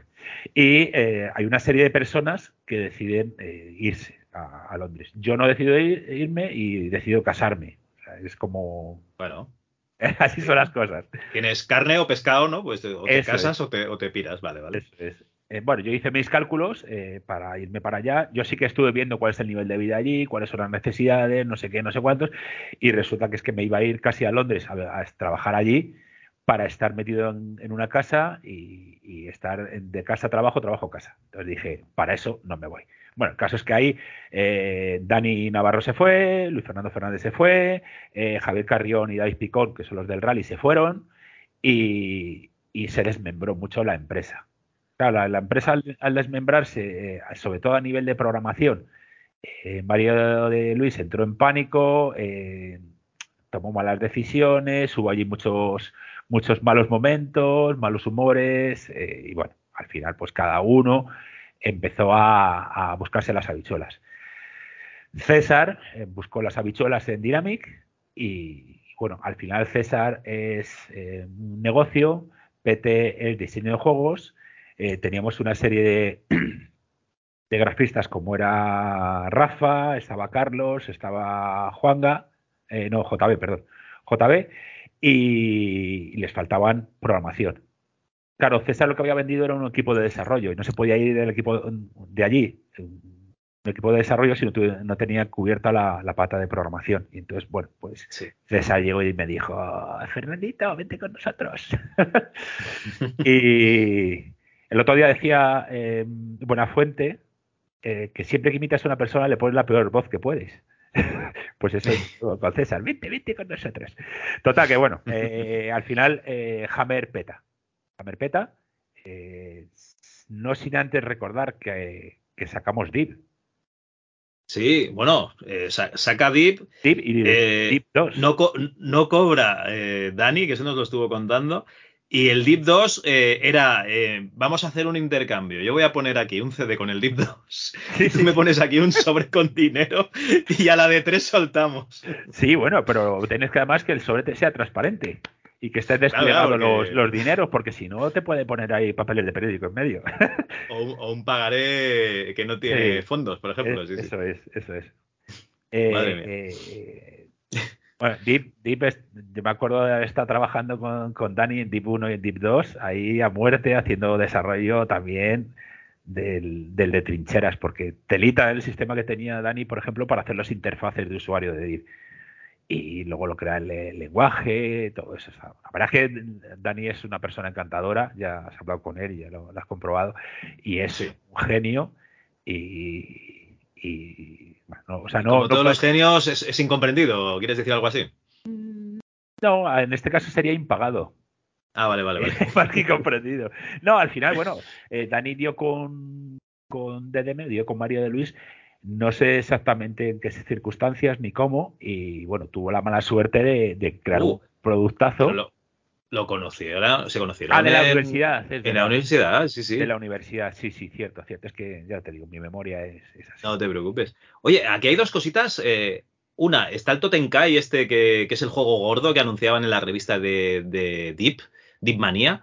Eh, este, yo entiendo que ya tú ya te habías marchado cuando, estaban desarrollándolo, pero yo sé que por allí pasó un ser de luz, un, un ángel de luz llamado Ángel Cuñado, que iba con un prototipo que luego sería una bestia parda, el, Blade. ¿Qué, me puedes explicar de esto? Eh, bueno, pues para mí era una situación que mis capacidades cognitivas no entendían lo que estaba pasando allí. O sea, esta persona llegaba allí y decía, yo he hecho esto, y yo lo veía y digo, no entiendo qué me estás enseñando. O sea, ¿qué coño es esto? ¿Cómo puede funcionar tan bien? ¿Cómo puede ir tan rápido? ¿Cómo, cómo puede ser tan maravilloso lo que me estás eh, lo que me estás presentando. Eh, María enseguida le, los ojos le dio la vuelta y le salió el símbolo del dólar y ya no vio más. O sea, lo único que tenía era la intención de trincar a esa gente para que hiciese el desarrollo. Tú fíjate hasta, que, hasta qué punto que eh, Mario llegó a comprar una, una estación Indigo, que eran las máquinas estas eh, que se utilizaban por aquel entonces para hacer animación 3D profesional lo que utilizaban en Pixar para hacer todo. Y, que la, Silicon Graphics. Sí, una Silicon Graphics Indigo, que era una, una Silicon Graphics pequeñita. Pero vamos, que valió un pastón, ¿eh? no sé dónde lo sacó, si lo, sacó de algún camión o lo llegó a pagar. Se cayó de una furgoneta. No lo sé exactamente, pero el caso es que eso aparece allí y puso gente a trabajar para hacer una, una, presentación, o sea, un vídeo de presentación del juego reciente.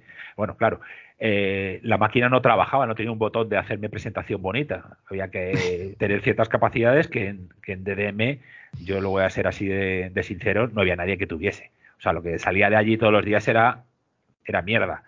Y decía, hostia, qué feo lo que has hecho. Ya, bueno, pero es que, es que yo pensaba que esto era más fácil. pues no.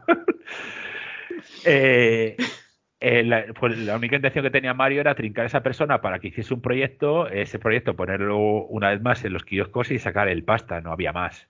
No había una capacidad, no había una intención de, hacer una cooperación, un desarrollo, un acuerdo económico, no, no, no. Entonces, claro, en el momento en el mínimo momento que vieron la oportunidad esta gente, eh, Ángel, Ángel Cuñado y algún, alguna persona más que estaba con él, volaron libres. En cuanto les dijeron en otro lado, venimos para acá que nosotros sí os vamos a dar soporte para el proyecto. Entonces, claro, se fueron en cuanto, en cuanto bien pudo. Vale, se fueron con Frienware, ¿no? Y al final, muchos años después, eh, supongo que sería una parálisis por análisis, ¿no? Eh, no está bien aún, no está bien aún, no está bien aún, ahora, y llegaron tarde, llegaron tarde en 2001, pero bueno. Eh, llegaron, llegaron tarde y con un problema muy gordo. Ten en cuenta que estamos hablando que el Snow Wave en el 96 yo estaba haciendo, lo estaba haciendo para Windows, con sistemas de rasterizado para tarjeta gráfica. El Blade no podía pasarse a ser un, sistema rasterizado para tarjeta gráfica. Tenía que rasterizarse solo por software y ese fue el gran, el gran problema de Blade. El Blade solo funciona en software, en modo software. Por, por las optimizaciones que tenía esta persona para todo, estaba desarrollado así. Vale, vale, vale, vale. Ese, fue el gran problema y por eso no, no triunfó a nivel, digamos, de, distribuidoras como tenía que haber triunfado. Cuando llegas a una distribuidora donde eh, está todo el mundo con las con las Voodoo y, tarjetas gráficas ya que empezaban a ser chulillas y de repente le dice, no, es que mi juego no funciona aquí. ¿Cómo? No, pues ponlo para que funcione, no puedo. Ah, pues entonces no nos interesa. Y tuvieron un, problema bastante gordo. Aparte luego también de, de los ataques terroristas al, a las Torres Gemelas, que lo que hizo es descapitalizarles totalmente a Freeware y tuvieron que cerrar. Vale, vale. No, no, pero una pena, ¿eh? Y, a mí me hubiese gustado ver ese, ese, joder, esa demo. Me parece que se llamaba Elements o algo así, me dijo, pues me dijo Dani Navarro. Sí, sí, sí, Que no hay nada, ¿eh? es que no hay nada. O sea, eh, ahora mismo lo, único que he oído es a Dani eh, y a ti hablar de él. Ya está, directamente. Bueno, pues era, ya te digo, era algo sorprendente. Ah, lo ves a, a, ver, es que si lo ves a día de hoy dirías, pero esto es que, está qué mierda es. Pero claro, a mí me, daba la sensación, al ver capturas de, revistas, de, que era una especie de Quake un poquito más avanzado que el Quake puede ser en, aquella época, pero claro, sin, sin, el gameplay, ¿no? Sí, y mucho antes que el Quake. Estamos hablando de mm. muchísimo antes que el Quake. Ya cuando salió el Quake, dice, esto es una mierda. sí, sí, eh, para mí increíble. O sea, fue algo, a mí me cambió la, percepción de, los videojuegos. Dije, buf, eh, hay que meterse, hay que meterse más caña para hacer, estas cosas. Bueno, bueno, te habíamos dejado que te pirabas con, César y, el resto del equipo a, Dynamic Multimedia, ¿no? Sí, señor, a Dynamic Multimedia. Que eso era la, una puerta giratoria, lo que hubo allá en Dynamic, porque según entramos nosotros salían los hermanos Ruiz. ¿Los llegasteis a ver o ya se piraban antes de que llegaseis? Pues yo creo que les vi allí 15 días. Madre mía. A los 15 días eh, eh, me vino Víctor Ruiz y me dijo, bueno, Fernando, eh, hemos estado poco tiempo juntos, sí. y yo, vale. Hostia, qué pena. yo, a Víctor Ruiz le, conocí mucho antes, él evidentemente no se acordaba de mí, porque eh, yo de joven, cuando entré en Zafiro, allí estaba Javier Fáfula trabajando y Javier Fáfula conocía a bastante gente del sector, entre ellos a Marcos Jourol.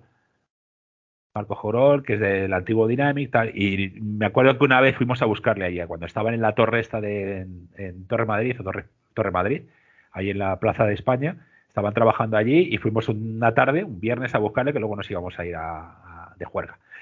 Y subimos allí, estuvimos viendo las oficinas, pues allí estaban los Ruices, tal. Pero claro, O sea, es una persona que viene, no te vas a acordar 10 años después o... Sí. No, es normal. 5 años después que no te vas a acordar de esa persona. Y... O sea, tú te acuerdas, porque para ti es un referente del mundo de los videojuegos, pero claro, él, eh, para él es un lunes, bueno, un viernes en este caso. Claro. Eso es, eso es.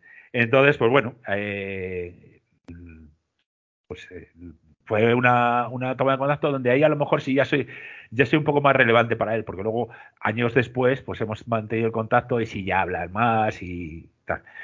Y bueno, ya te digo, fue una puerta giratoria. Según entramos nosotros, salían ellos.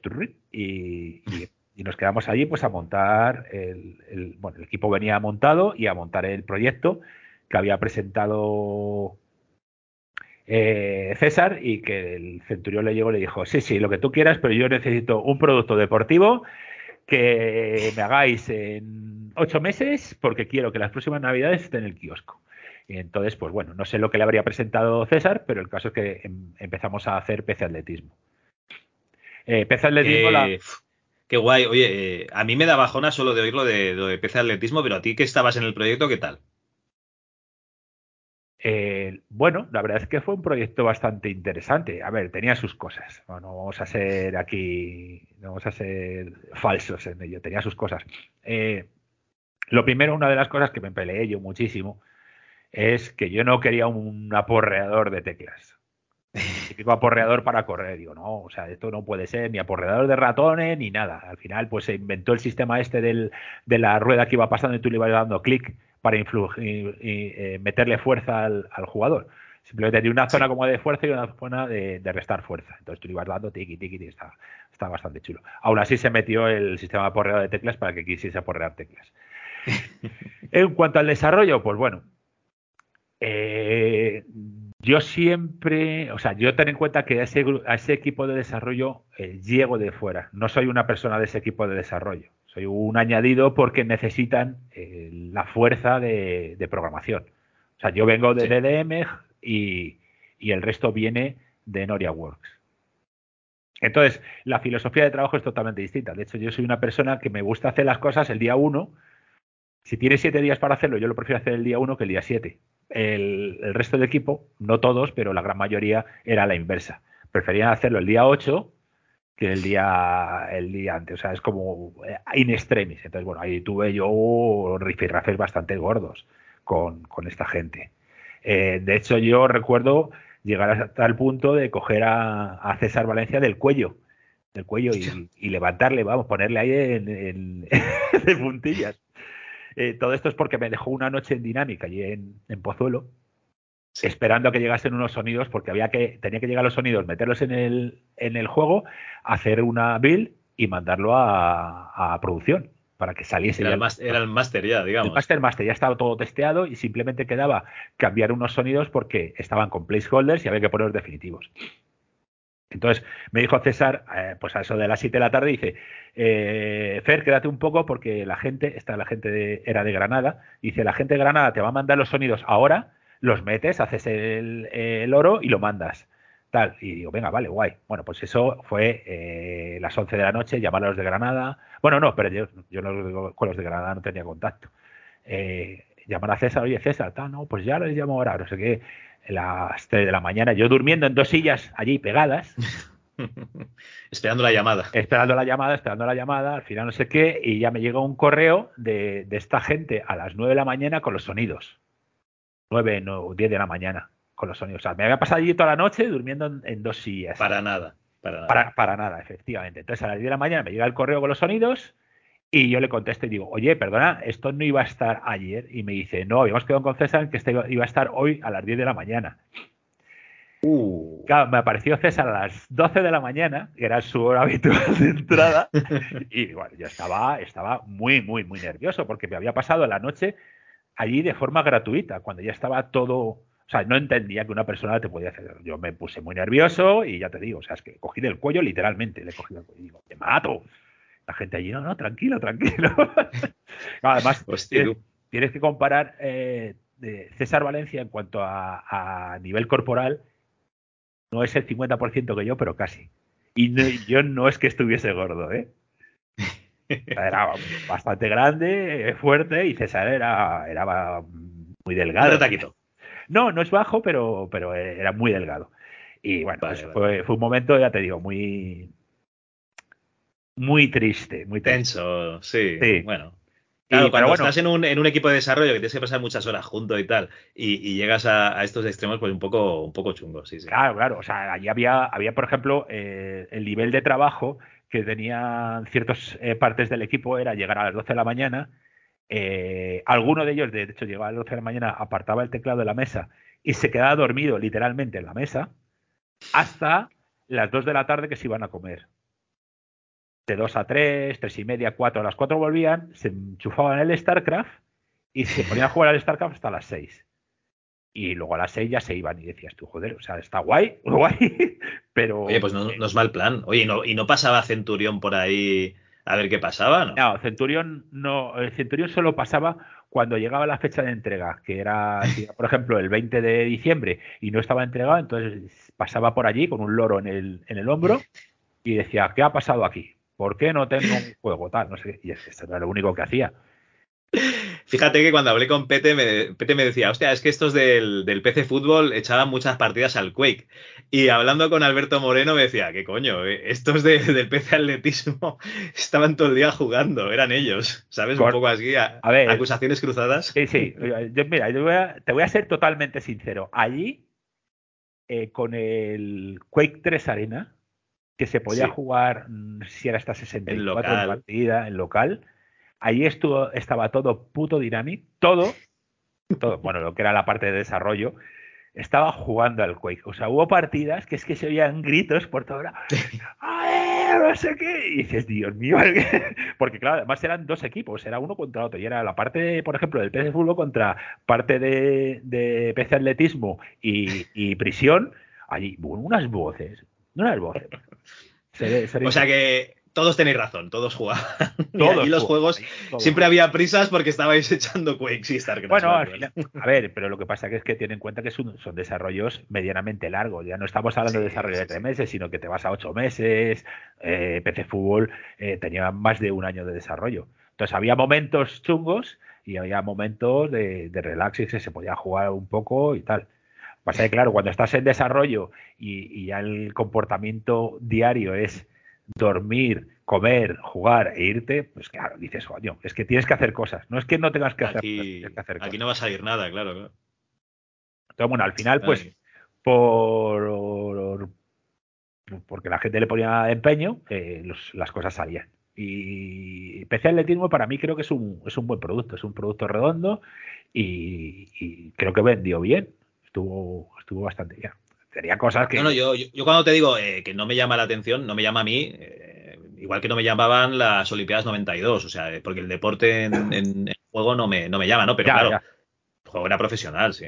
Yo te voy a decir una cosa, yo tampoco hubiese jugado a él si no hubiese tocado testearlo 50.000 veces, pero bueno, no es, tampoco es mi, mis, mis, juegos, ya que mi único juego target a día de hoy ya es el Diablo, ya no juego otra cosa que no sea el Diablo.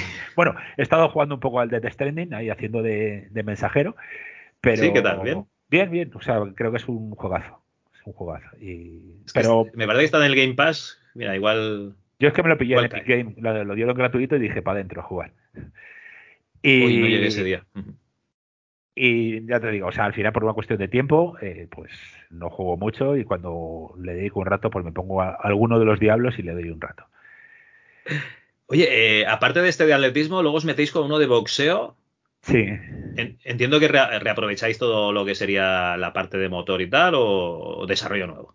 Bueno, hay bastante parte nueva de desarrollo porque todo lo que es el, el pipe de iluminación cambia drásticamente. El, PC Atletismo es un juego, no es realista, porque por aquel entonces hacer conseguir el realismo era difícil, pero es un juego, digamos, que los modelos pintaban las texturas que tenía asignadas con una iluminación básica y ya está.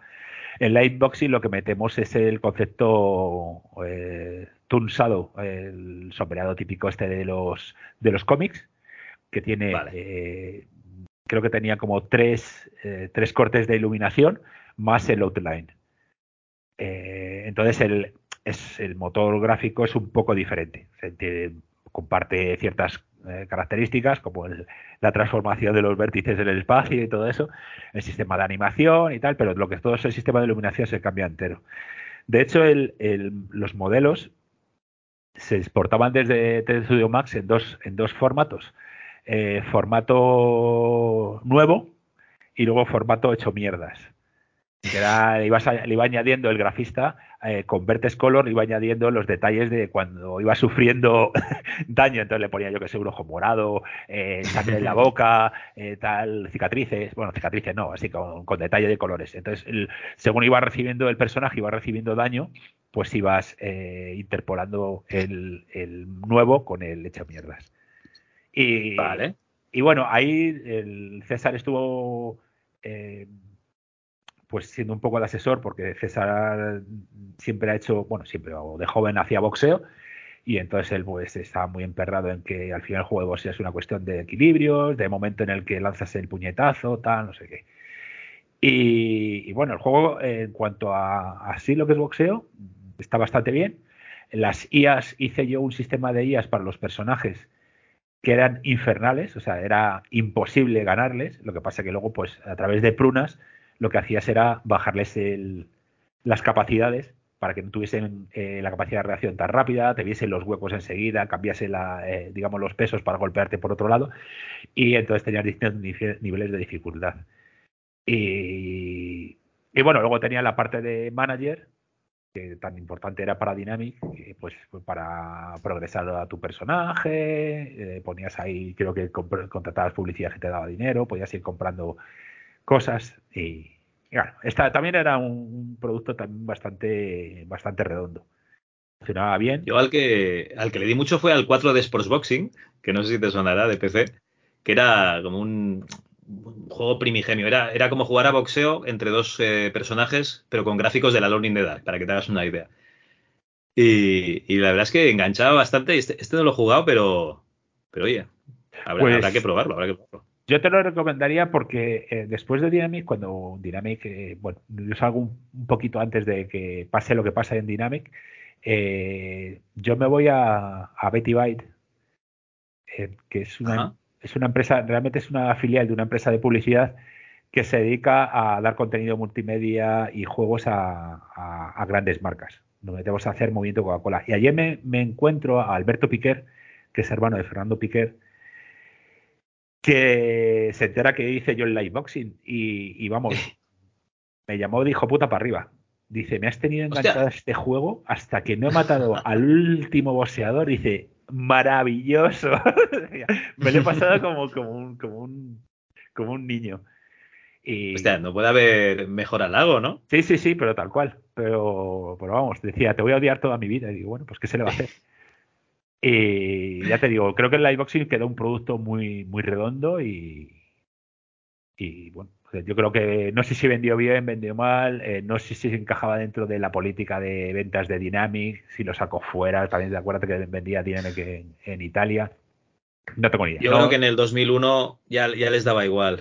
Ya estaba, lo que dices tú, a punto de petar esto. Sí, sí, sí. La epoxy se hizo a la par que estuvo entrando gente eh, a la parte online que montaron. Que bueno, esa es que se veía que eso iba a ir a pique porque porque no tenía sentido lo que estaban haciendo. Eh, me refiero, no me refiero a la prisión, sino me refiero a la parte online que se iba a dedicar a hacer webs y contenido para tal, que no, hicieron absolutamente nada. Sí, sí, sí, sí. No, no, que todo el mundo quería invertir dinero porque la, eso era el futuro, ¿no? Había que invertir allí, pero no se sacaba ningún tipo de rédito ni se sabía por dónde, eh, iban los tiros. Sí, pero lo, curioso es que al final el, departamento online que se monta en, Dynamic viene de, agrupar a dos, a dos empresas que, ya habían que ya habían, eh, digamos, eh, se había, habían que, no, quebrado, pero había, petado ya el, departamento online. Que uno era Sanitas y la otra era, no me acuerdo cómo se llama. Eh, bueno, otra empresa que se dedicaba al .com y, y, tuvieron que cerrar porque de repente vieron que, que, el negocio se estaba yendo a la mierda. Pues Dynamic dijo, pues ahora que se está yendo a la mierda, nosotros montamos esto y además dedicamos prácticamente todo el dinero que tenemos a esta cosa. Bueno, pues así, así terminó. Una desgracia. Una desgracia porque eh, nos, metemos otra vez en un poco la edad de piedra, ¿eh? O sea, eh, los 90 fueron una edad chunga para el desarrollo de videojuegos y, nos volvemos a, hundir un poquito. Pero bueno, oye, saltas a Betty, Betty Byte, perdona, y aquí haces juegos también. Sí, aquí juego, Coca-Cola. ¿Qué es esto? Los, juegos del movimiento Coca-Cola. Esto es, esto es un productazo y, es una de las cosas más punteras que se ha hecho en España. Porque yo cuando llego a, a Betty Byte eh, entró allí y el jefe del proyecto me cuenta que, bueno, que ellos están haciendo unos desarrollos para Coca-Cola eh, para darle presencia en redes y que querían hacer un juego de una especie de comecocos donde la gente se pueda conectar eh, varias personas a la vez y manejen su comecocos y vayan comiendo tal, no sé qué, no sé cuántos. Y, entonces le digo yo, pero vamos a ver qué tontería estamos diciendo. ¿Qué, qué es esto de los comecocos? Vamos a hacer una cosa decente. Eh, entonces montamos lo que es el, el Tunnel of Love. Tunnel of Love es un. Tunnel of Love. Sí. El Tunnel of Love es un nombre que se le. Mm. Bueno, eh, para nosotros, eh, allí en Betty Byte, el Tunnel of Love era. en la sala de reuniones hay una mesa que tenía un acceso por un lateral para entrar y enchufar allí los, los, cables de red y todo eso. Entonces, como tenías que entrar de frente y salir de espaldas, decíamos que era el Tunnel of Love. Y no sé si por esa coña al final se movió el, título al juego. Eh, esto es un es algo eh, para mí grandioso lo que, lo que se hizo con este producto. O sea, ha habido gente que nos ha estado reclamando que volverlo a poner online porque les había eh, evitado el suicidio. O sea, así te lo digo, ¿eh? Pero muchísima, pero muchísima gente. O sea, esto lo que hizo es que gente que estaba sola en su casa se juntase con gente. Porque claro, era, o sea, esto vendría a ser el IRC pero gráfico, ¿no? Sí, el IRC, sí, sí. El juego era una patraña también. O sea, es un juego, era un juego de gincanas donde tú te movías en un mapa que podías eh, conectarte con otras 10 personas y había una especie de NPCs que te, te hacían retos. Te decía, tráeme, tráeme un botijo. Y entonces ah, como el diablo. Muy bien, muy bien. Bueno, tú te ibas por luchar. te movías por el mapa, bueno, sin luchar, no, que luego había cosas de lucha. Te movías por el mapa y de repente veías ahí un botijo y dices, coño, pues cojo el botijo, se lo llevas ahí y te daba puntos. y esos puntos te subía de nivel, pero no valía para nada más, era solo eso. Claro, podías hablar con los demás, eh, la gente quedaba ciertas horas para jugar, etcétera, etcétera. Eh, se metió una cosa que se llamaba el mazo, que entonces, por ejemplo, te decía uno, tráeme el botijo. Y cuando uno cogía el botijo, llevaba encima un emoticono con el botijo y si tú tenías un mazo, llegaba, le pegabas un mazazo, el tío soltaba el botijo, lo cogías tú y te lo llevabas. Entonces, claro, ya empezaba un poquito allá la gente a... El player versus player. Eso es, era una, era coña. Bueno, eh, eh, ¿por, qué me, ¿por, qué me, refiero que esto fue un, un, bombazo, un reto técnico? Porque estamos hablando del año 2001. En 2001, eh, lo, que era lo que era el Internet en España era, era poquita cosa. O sea, la gente empezaba a tener internet en España, eh, tenía sus modems, había empezaba a ver los, los frame relays que cogen las grandes empresas, había gente que empezaba a tener la eh, ¿cómo se llamaba esto? Lo que iba, que iba la RDSI. No, lo que iba, no, lo que iba multiplexado en la línea de, voz, que tenía los datos y voz multiplexadas en ahí. La ADSL. El ADSL era de ya empezaba gente a tener ADSL y tal, y, había que empezar a dar contenidos. De... Era, caro, ¿eh? que yo creo que en el 2000, 2001 empecé a pillar una tarifa plana y el ADSL era prohibitivo. Si no tenías un. Bueno, si no le dedicabas una parte importante del sueldo, como estudiante ya te digo yo que en el 2001 me comía los mocos. Tenía un 56K, eh, 56K y, retevisión. Sí, sí. Sí, bueno, pues la gente entraba a punto de acceso a Internet a través de modem o los que tenían ADSL, pues ADSL. Vale, ¿cuál es el problema? Nosotros, cuando empezamos a investigar eh, cómo hacer cosas de, online, eh, pues vemos que, el protocolo a utilizar es el UDP. El UDP es un protocolo, digamos, no asegurado de entrega, no fiable. Que paquetes. Eso es pero eh, para... Más rápido, porque no tienes que comprobar que la conexión se establezca. Eso es, ¿no? Y aparte no tienes, por ejemplo, si un paquete tuyo eh, decide irse por Vietnam, en vez de por una vía rápida, pues no tienes que esperar durante dos minutos a que llegue ese paquete de vuelta. Entonces el UDP era la única forma de hacer que un juego funcionase más o menos decente eh, en ese momento. Se hace una modificación al protocolo UDP para que sea fiable y entonces pues creas la ventana de mensajes, hay mensajes que son despreciables, otros que son necesarios, etcétera, etcétera. todo muy mal, hacemos ahí una tecnología maravillosa. Eh, ponemos esto en funcionamiento y empezamos a ver que en determinadas zonas de España eh, la gente tiene serios problemas para jugar. Eh, ping 2000, ¿no? Ya lejos del ping, que puede ser más o menos abultado, es que no, que no funciona, que no, que se pierden paquetes, que no les llega ningún paquete. Se puede conectar, pone conexión y al momento le desconectaban. Bueno, pues esto háblate con Telefónica. Telefónica era el que llevaba todo el cotarro a nivel de redes en España por aquel entonces. Entonces tú hablas con Telefónica, Telefónica te garantiza que todo está bien, que todo más, más. Y entonces llega un momento en el que eh, alguien de Telefónica dice, bueno, hay una cosa que en ciertos, eh, en ciertos eh, enrutadores que tenemos por España, es que tenemos un activado en el protocolo un desestimar los paquetes UDP cuando, cuando hay, hay mucho tráfico. Claro, pues lo que pasa, esos, esos nodos se colapsaban y decían UDP fuera, pues si el UDP no está garantizado, fuera, fuera, fuera. Bueno, no pasaban, no pasaban ni uno, ni uno. Entonces, claro, ahora tengo Telefónica, eh, esto no puede ser así, no sé qué. Bueno, Telefónica diciendo, sí, pero es que esto lo que nos va, nos va a llevar a nosotros es que tenemos que ampliar nuestra infraestructura. O sea, es como, estás abriendo el mundo de Internet a todo el mundo y lo que te preocupa a día de hoy es que tienes que ampliar tu infraestructura. Bueno, ahí empujándoles a, hacer modificaciones, a hacer nuevas instalaciones de, enrutadores, a activar las opciones para que los juegos, o sea, esa gente no había podido jugar a ningún juego online en su vida porque no pasaban los juegos, los paquetes UDP. Pues hablando con ellos, al final se consigue que todo eh, empiece a funcionar bien, que la gente pueda jugar, y, pero gente, pero de continuo, a lo mejor llegar a por aquel entonces que había muy poca gente en España jugando en Internet, llegamos a unos picos de 400 usuarios simultáneos. que eso era, vamos. O sea, yo me acuerdo que Fernando Piquer en la primera, cuando estábamos eh, planteando todo el proyecto, decía, os invito a, no sé qué dijo, os invito a no sé qué si llegamos a 100 usuarios simultáneos. Bueno, claro, cuando le, le, 400 digo, a ver, ¿dónde está esa invitación? ¿Sabes? O sea, fue. Para mí fue un, reto tecnológico muy, muy, muy grande. Hostia. O sea, el movimiento Coca-Cola fue el movimiento de hacer que Telefónica se pusiese las pilas también. Sí. El, movimiento Coca-Cola, lo que lo que transmitía la, campaña de publicidad era eh, mover Coca-Cola del soporte físico a Internet. Era el, mover la, la marca, la presencia de marca a Internet. Entonces, claro, se mete eso, da juegos, da, da el tema de redimir pin codes que venían en, en las Coca-Colas a través de Internet, da regalos, eh, o sea, da, muchas cosas. Y, es un desarrollo que se. O sea, el movimiento Coca-Cola, por ejemplo, en Francia no existe. No, es español. De hecho, es, está hiper premiado dentro de, lo que es Coca-Cola y dentro de, yo creo que de Europa hay bastantes premios al movimiento Coca-Cola por la iniciativa que tuvo España eh, para hacer este, este producto.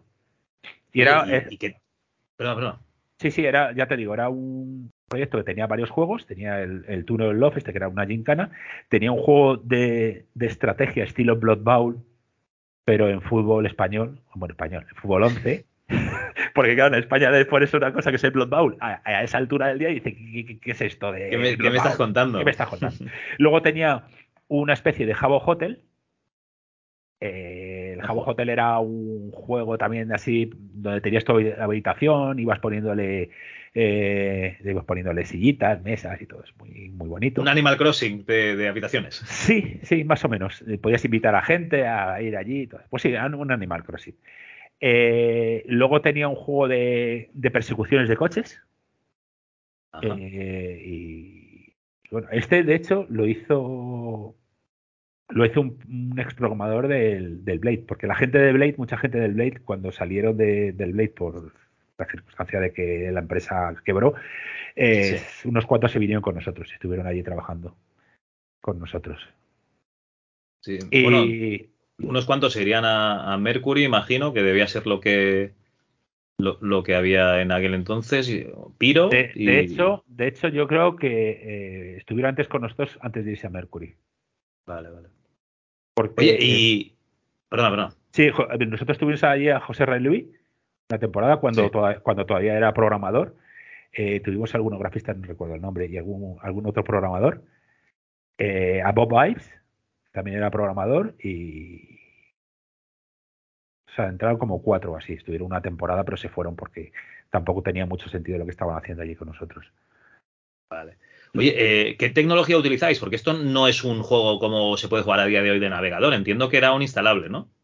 Era un instalable, claro, y era, era C, C puro, todo el desarrollo. En, la parte cliente era C en Windows y en la parte servidor era C para Linux. O sea, eh, un server Linux. Eso es. Era un server Linux con un desarrollo propio en, C. Muy bien. ¿No, te acuerdas tú de, de la distribución. Es que tenemos un oyente muy friki que se llama Miguel. Un saludo, Miguel. Y este escuchará Linux y se, habrá despertado. Ahora se habrá despertado de la entrevista y dirá: ¿y qué debían usar en aquel entonces? Puh, idea. Red Hat o, Debian o SUSE, alguna de estas. Yo creo que sería un, Debian, sí, porque Ángel Rascón, que era el que llevaba los sistemas, era muy, muy de Debian y supongo que sería un Debian, pero no, te puedo decir la versión imposible. bueno, ya está, no, te preocupes. Oye, el movimiento Coca-Cola, eh, una cosa que si no la buscas aposta a día de hoy, eh, como todas esas cosas oscuras de principios de los 2000, pues claro, aquí por ejemplo regalaba, y, bueno, regalaba, eh, tú no, Coca-Cola regalaba Nokia 3300, que eran aquellos, aquellas consolas móvil que, iban a ser el, futuro y que no. Pero bueno, eh, una cosa así perdida entre, joder, es como, como una tecnología entre medias, ¿no? Entre lo que, lo que hay ahora y, el, y el Spectrum y el Amiga, un poquito. Sí, sí, bueno, de hecho después de la 3300 sacó el, la, Engage, la famosa empanadilla, la empanadilla. yo tuve una de ellas. Eh, de hecho, eh, hice desarrollos para, para intentar portar algún tipo de juego a, Engage. Y bueno, hice una, prueba de protocolo para ver la comunicación inalámbrica a través de, GSM. Y me acuerdo que mi primer paquete eh, tardó, tardó en llegar desde el móvil hasta mi PC 38 eh, segundos. Bueno, puedes hacer juegos de ajedrez. Sí, sí, sí. Puedo hacer, de hecho, podría hacerlo hasta con escribiendo, escribiendo en un papel y mandándoselo a alguien. Por correo. Mandando epístolas. Eh, era inviable, era inviable. El, mismo problema que había con, la infraestructura eh, a nivel de Internet, pues eh, teníamos el mismo problema con, GSM. Entonces era, era imposible, era imposible hacer nada. Yo lo dejé, utilizaba la Engage para hablar por teléfono y que la gente se riese de mí y, poco más. Bueno, claro, aquí no sabías cómo ponértelo un poco, ¿no? No, había que ponérselo de perfil, o sea, de perfil. Si es que me acuerdo que había un, una página en internet de memes eh, de, la Engage, que era la gente cogiendo cualquier objeto que era más o menos eh, rectangular y, poniéndoselo, y poniéndoselo como si fuese eso el teléfono. Entonces pedías a gente pues con la parrilla esta de Foreman ahí poniéndose, eh, con un monitor, con, con, un cuaderno, todo, con todo, todo. Lo que te puedas imaginar. Bueno, oye, como no sé cómo vas de tiempo, ¿qué te parece si hacemos un salto en el tiempo y aquí veo otro proyecto que se llama eh, Soccer Dudes y Basket Dudes, perdona mi inglés, ¿vale? Sí. Sería Basket Dudes o alguna cosa similar. soccer Dudes, sí. Y, esto qué es? Porque yo de esto tampoco tengo ni idea. Ya te digo, ¿eh? yo, como no soy fan de los deportes, aquí si no hay tiros, yo no, normalmente no me acerco ni con, no lo toco ni con un palo. Entonces, explícanos un poquito tú. Pues mira, te cuento. Este proyecto, eh, después de terminar el movimiento Coca-Cola, eh, Fernando Piquer sale de, de Betty Bueno, él sale antes y va a parar a. ¿Cómo se llaman los de Pocoyo? Eh... Uy, ¿cómo se llama la empresa esta que hace Pocoyo? Que hizo Pocoyo. Aquí tengo apuntado Bitun, pero claro, no sé si es la empresa o. Pocoyo, no, Pocoyo, eh, Bitun es, es después. Eh, Bueno, da igual, los que hacen poco yo, dejémoslo así. Luego, luego podemos. alguien seguro que en el comentario lo pone. ¿Cinquia? puede ser. Cinquia, eso es. Fernando Piquer se va a Cinquia a hacer juegos allí. Eh, hacen juegos de, alguna de las franquicias que tienen y llega un momento en el que Cinquia pues eh, pierde un poco el interés de hacer videojuegos y Fernando sale de allí y dice pues me voy a montar yo mi empresa porque tengo eh, la idea de hacer un juego de baloncesto. Eh, es un juego de baloncesto en el que está, está diseñado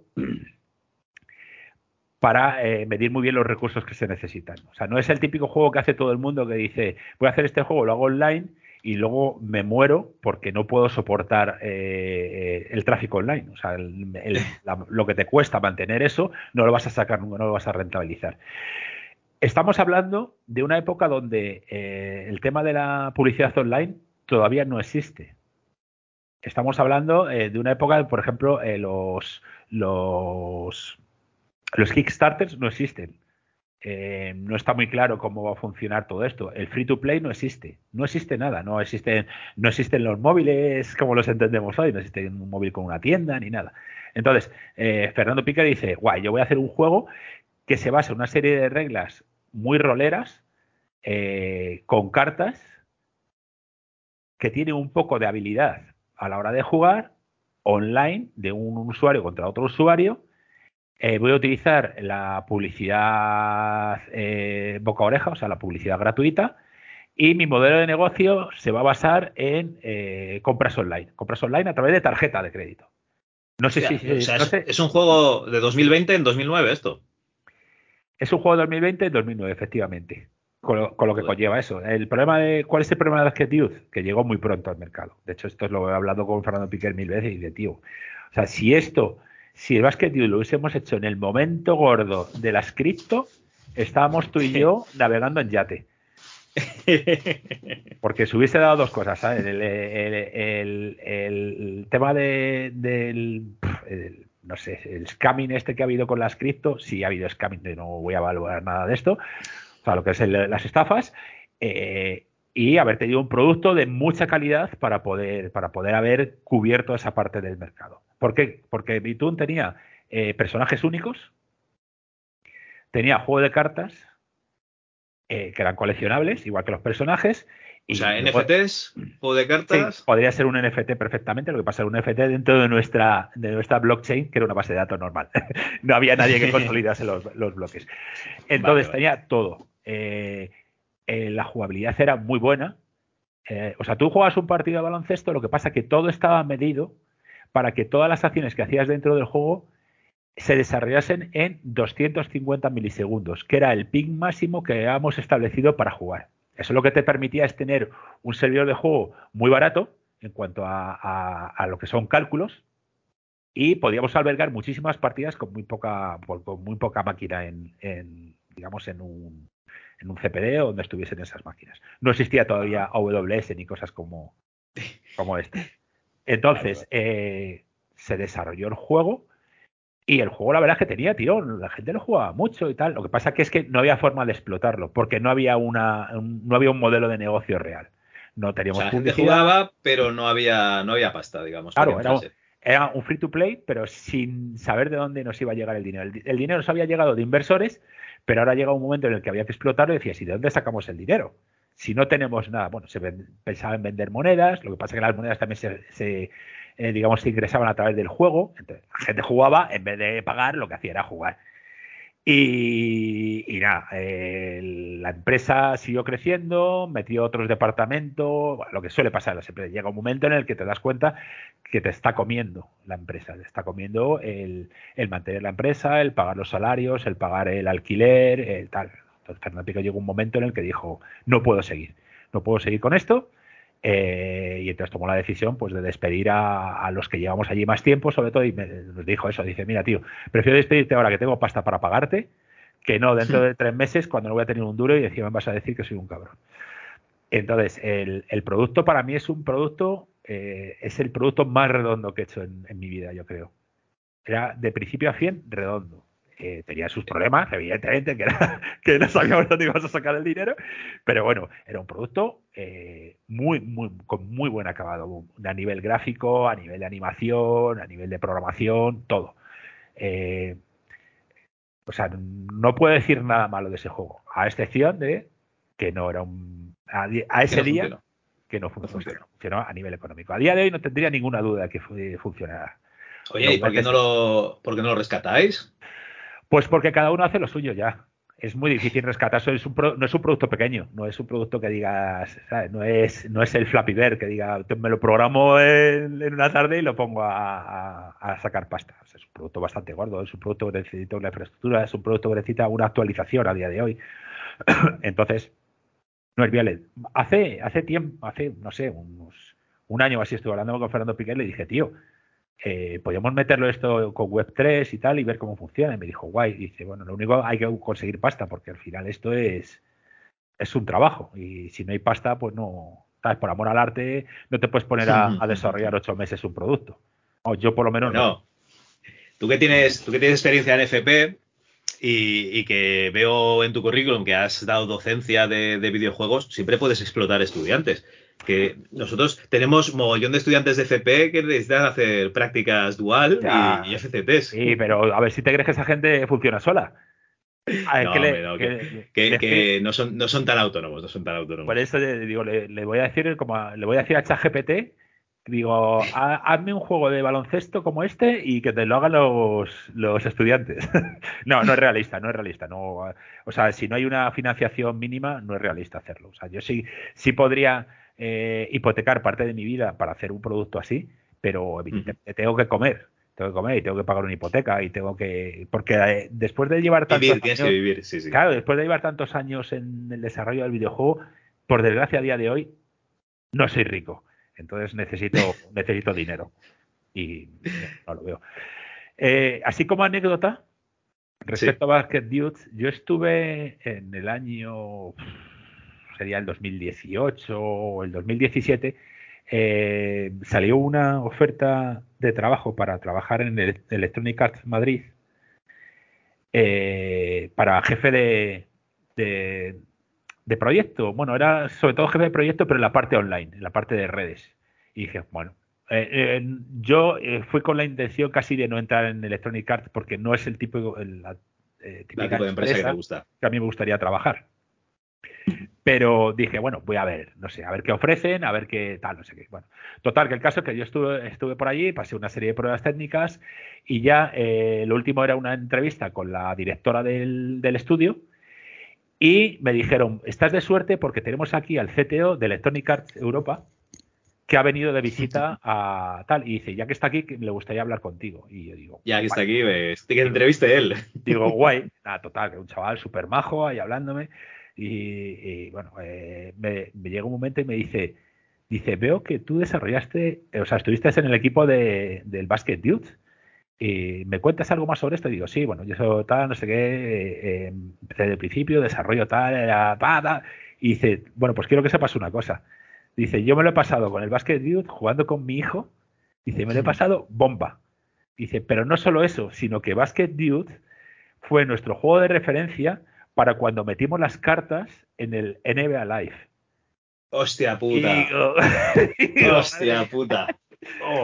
O sea, que dice que veía cosas en ese juego que eran increíbles, que ellos no lo podían encajar por el modelo de negocio que tienen en el, en el pero todo, ya le estoy explicando eso, que por detrás todo era un, un sistema de, O sea, era un juego de rol. Era un juego de rol. Tú cuando tirabas, eh, lo único que mandabas. la tirada.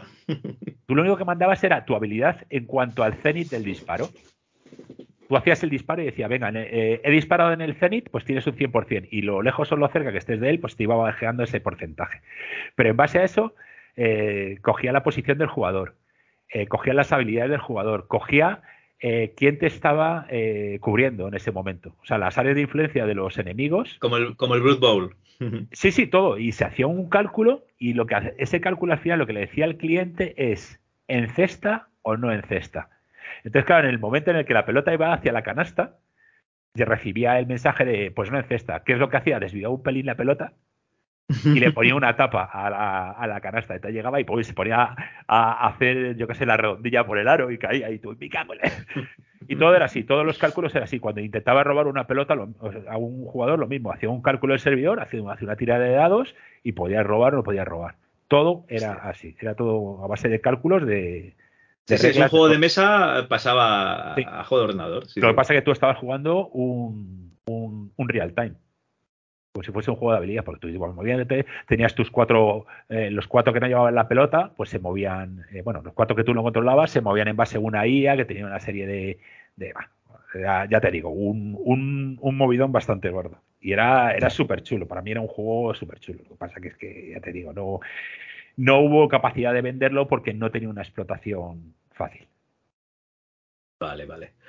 Hostia, eh, Fernando, tú eres una persona que te has dedicado a, los videojuegos desde siempre, desde el 88.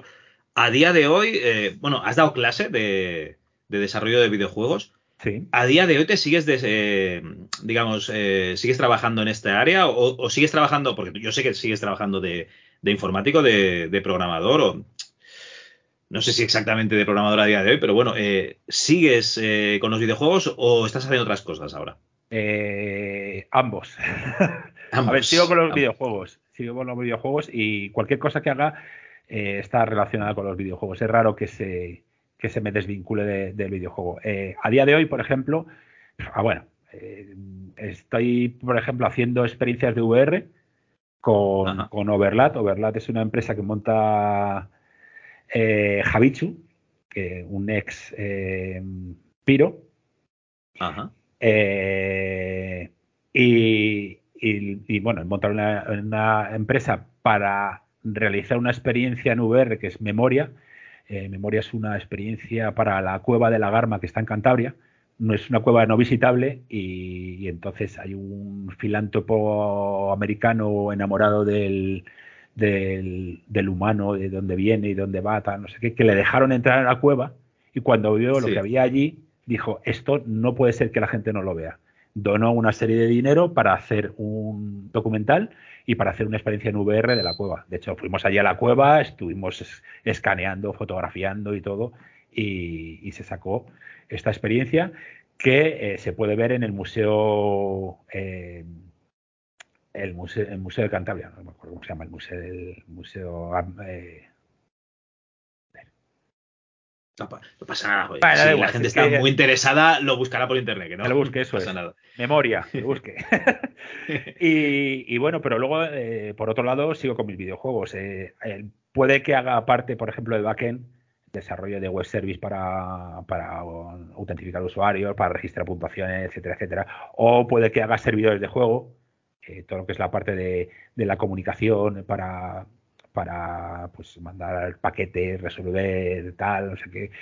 O puede que haga el juego completo. Ahora mismo estoy haciendo un juego completo, estoy haciendo, eh, suena mal decirlo, pero es así, es un calco, un calco del, del Brawl Star.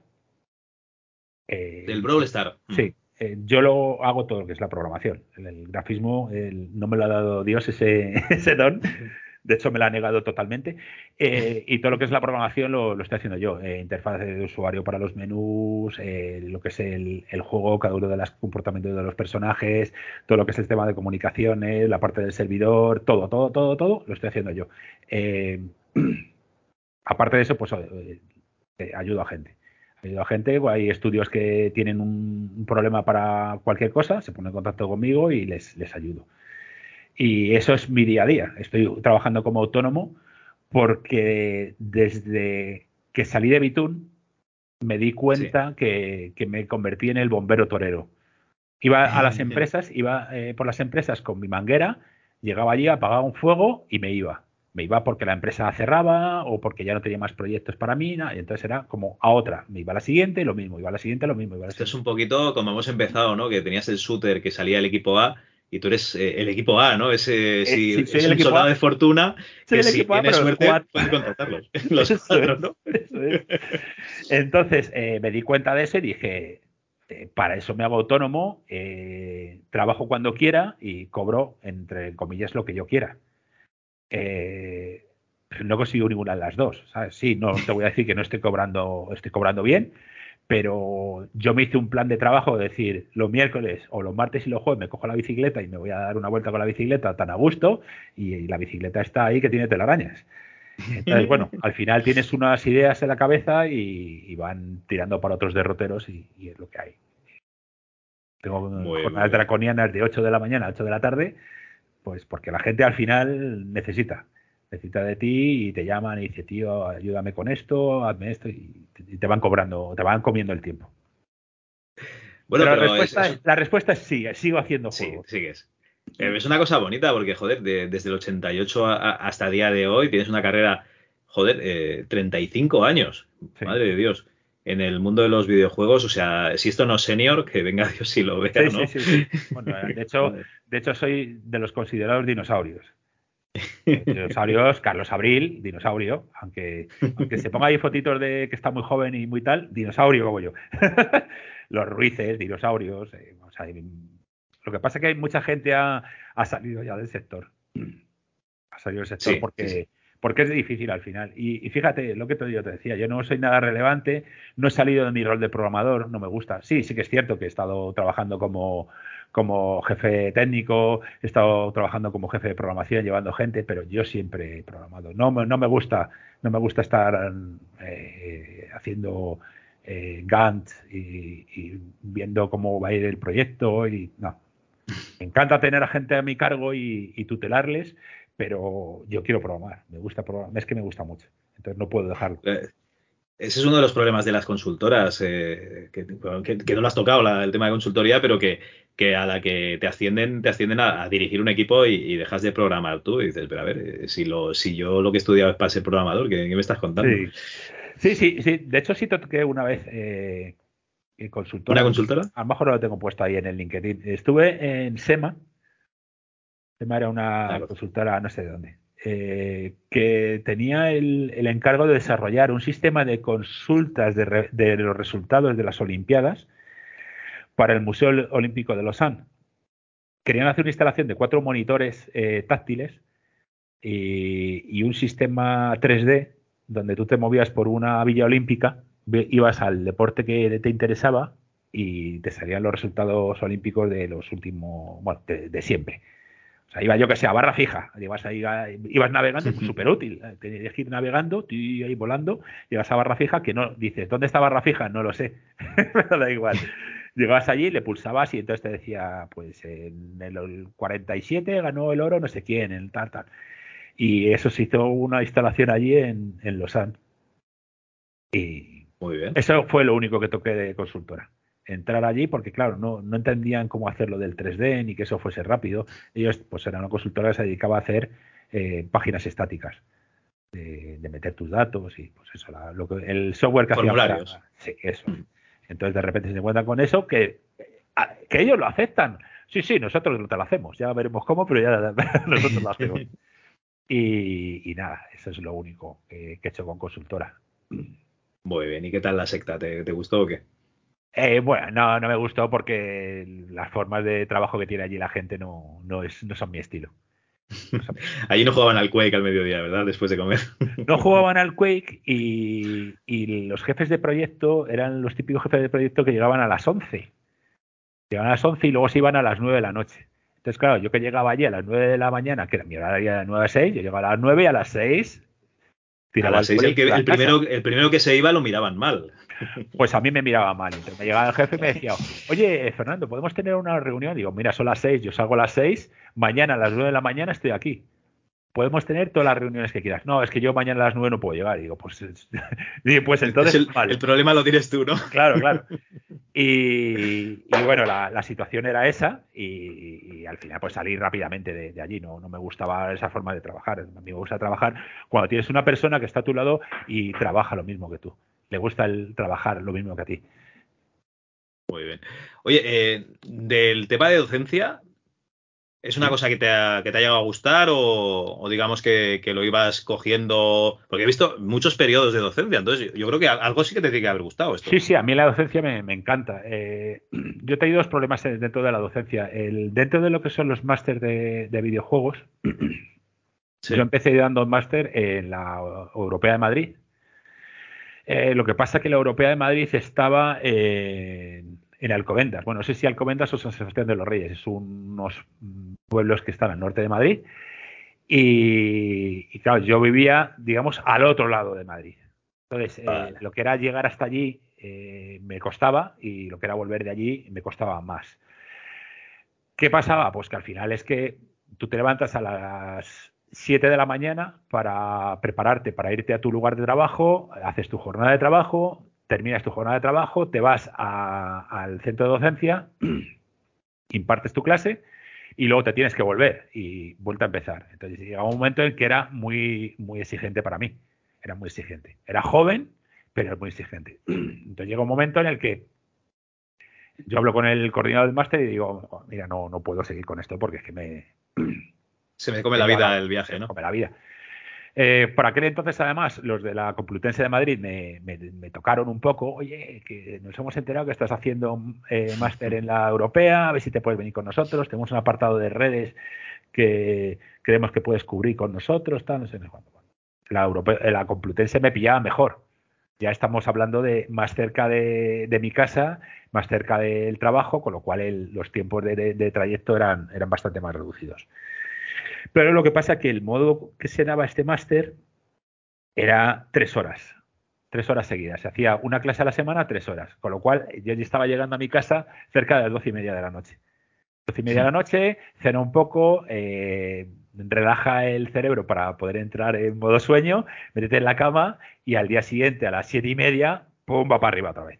Entonces llegaba un momento en el que era muy cansado para mí. Aún así, la, la Complutense la seguía haciendo hasta que eh, un, año a Pedro, al, director del máster, se le olvidó mandarme la comunicación de que empezaba el curso y al día, al día anterior me dice, oye Fernando, ¿me has dicho nada? Y digo, no puedo, tío, estoy en cierre de un proyecto y no puedo ir. Entonces eh, él buscó otra persona y ya cubrió mi hueco y dijo, oye, mira, si ves que no puedes, dejamos a esta persona y así ya te liberamos un poco. Y, vale, guay. Y luego, por otro lado, tenía el ESNE. El ESNE era un grado, no un posgrado. Entonces, la diferencia que había entre posgrado y grado es que en posgrado puede dar la, clase eh, pues un mono con platillos y en un grado ese mono tiene que tener al menos una titulación universitaria. Cosa que, como ya hemos hablado antes, yo no tengo, yo solo tengo FP. solo tengo un mogollón de experiencia, ¿no? Claro, claro. Pero bueno, así, así son los planes Bolonia y, todo lo que se ha puesto de duro el sistema de, enseñanza en, este país. Entonces, eh, me llega y me dice, es que ¿qué podemos hacer? Y digo, pues, digo, puedes hacer dos cosas. Eh, puedes eh, que yo dé las clases y que las firme un profesor adjunto. ¿Sabes? Tú tienes tu, profesor adjunto de la universidad y yo voy allí, doy la clase y el tío es como si le estuviese dando él. Bueno, total, que eso fue lo que funcionó durante dos años. ¿Qué es lo que pasó en el segundo año? Eh, ¿Una auditoría o qué? No, no, no fue una auditoría, no. se pusieron a, o sea, me llegó el, director del grado y me dijo, mira, hay una serie de personas en tu clase que, es, que las has suspendido. Y digo, sí, sí, las he suspendido porque no tienen ni puñetera idea de lo que se llama programar, que es mi, que es mi, la materia que yo doy, ¿sabes? Que es que tú tienes que eh, programar, eso tiene que, no tiene por qué funcionar, pero por lo menos que lo que hayas programado tenga cierto sentido, que ya le daré la nota que sea, pero si no me hacen nada y me dejan el examen en blanco, yo pues le suspendo. Pues no puede ser, tienen que aprobar. Y entonces le dije yo, digo, bueno, pues si quieres que aprueben, digo, le dices a tu profesor adjunto que les ponga aprobado, que si yo no estoy poniendo las notas, yo simplemente paso unas notas, tal. Y digo, lo que pasa es que si este es el plan que vais a tener, conmigo no contéis el año que viene. No pongáis a profesor. ¿Sabes? Que vayan allí, eh, les, das unos cuadernos de colorear, les das un cuaderno de colorear y luego les apruebas a todos y ya está, y no hay ningún problema ah, no sé qué, lo dejé, lo dejé porque ya te digo, es que era absurdo, era un centro privado y en el centro privado pues había gente que tenía que aprobar pues porque, porque había que probarles. Entonces, para mí ya parecía sentido. Son esfuerzos al final que haces en la vida y dices, joder, eh, vas allí, tienes gente que, que tiene, muestra interés, eh, quiere aprender y tienes a otra persona y le estás tratando de la misma forma y dices, no, no, no tiene ningún sentido. Madre mía. No, no, pues está, está bien, ¿no? Lo de la, experiencia de la docencia, porque, joder, además eh, sirves de, referente a toda esa gente, porque entiendo que en algún momento dirías que has programado videojuegos, o te lo callabas como una puta. No, no, se programaba videojuegos. Ah, vale, vale, vale. O sea, de hecho, en el, en el grado de, de la Complutense de Madrid, que hacíamos un módulo de redes, que creo que eran como, no sé si eran 12 o 18 horas, muy poco. Se hacía un videojuego entero. Hostia, vaya. Con su servidor, con sus clientes y jugábamos todos en red. Entonces, claro, lo primer, la primera clase, la primera hora de la primera clase era súper divertido porque era decir a la gente, a ver, señores, ¿qué juego vamos a hacer? Bueno, la gente, claro, es que el bueno Warga, digo, venga, dale, venga, a ver, ¿quién dice la mayor tontería? Desde como tenemos, tenemos 18 horas, ¿qué es lo que podemos hacer? En los que estamos aquí en 18 horas. Se hacían ideas y al final pues se terminaban por jugar sencillito de naves, todo esto en red y, se terminaba el juego y se hacía el juego. No todo el mundo lo hacía porque había gente que prefería dormir en clase que, atender. Yo lo entiendo. O sea, eh, lo que es un módulo de redes es un coñazo. Es la parte fea del desarrollo. Y era un viernes, por la tarde nos daba el sol allí, allí eso se ponía muy calentito, la gente venía arrastrando de la semana, había salido el juego de juerga, pues preferían dormir. Pero yo quiero pensar que la gente que atendía y qué tal, pues estará ahora en una posición eh, privilegiada porque los programadores de redes es una cosa altamente demandada a día de hoy. Muy bien, muy bien. Oye, eh, no te quiero robar más tiempo, Fernando, que, yo creo que ya nos hemos pasado de las dos horas hace un, ratito. O sea que directamente te voy a hacer dos preguntitas y, ya te dejo que, hagas tus cositas de, ganar dinero y esas cosas. Perfecto. bueno, eh, tú has estado en, muchos videojuegos, eh, pero cuando tú tenías un rato para, relajarte en los 90, ¿a tú, ¿a tú qué le dabas? O sea, ¿qué, videojuego te molaba? Uf, en los 90 90, principios de los 2000.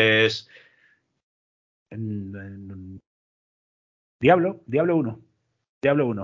ah, bueno, claro, si, si me lo has dicho antes, que te, molan los Diablos. te voy a hacer, te voy a contar una anécdota, aunque me rollo un poco más, lo siento a los oyentes que ya están cansados, pero te voy a contar una anécdota que es eh, realmente buena. Eh, el, Diablo salió estando nosotros en Hammer, en Hammer Technologies. Y yo tenía, bueno, te contaba los, los que programaban el, el World War Rally, eh, Javier Carrión, eh, programador, eh, era un enamorado de Bach. Y estaba todo el día escuchando música de clavicordio allí de Bach. Y yo le decía, tío, o sea. O sea, qué curioso. Guay, ¿no? Guay el, clavicordio este, pero ya estoy un poco hasta los huevos de escuchar al Bach este famoso. Digo, pues cómprate unos cajitos y te los juego todo el día. Y entonces, bueno, salió Diablo, yo salió Diablo y al mediodía en, la hora de comer yo cogí, me fui en metro, fui a la tienda que fuese, me compré el Diablo, volví a la oficina y eh, yo tenía allí mi Diablo, y, Diablo, cuando llegue a casa, buah, las partidas que me voy a pegar esta noche no duermo, no sé qué. Eh, ya me fui a casa con mi Diablo debajo del brazo, llegué a mi casa, eh, abrí la caja del Diablo y me encuentro dentro, en vez del CD del Diablo, un CD de Bach. Y yo. Hijo de puta. Hijo de puta, cabrón.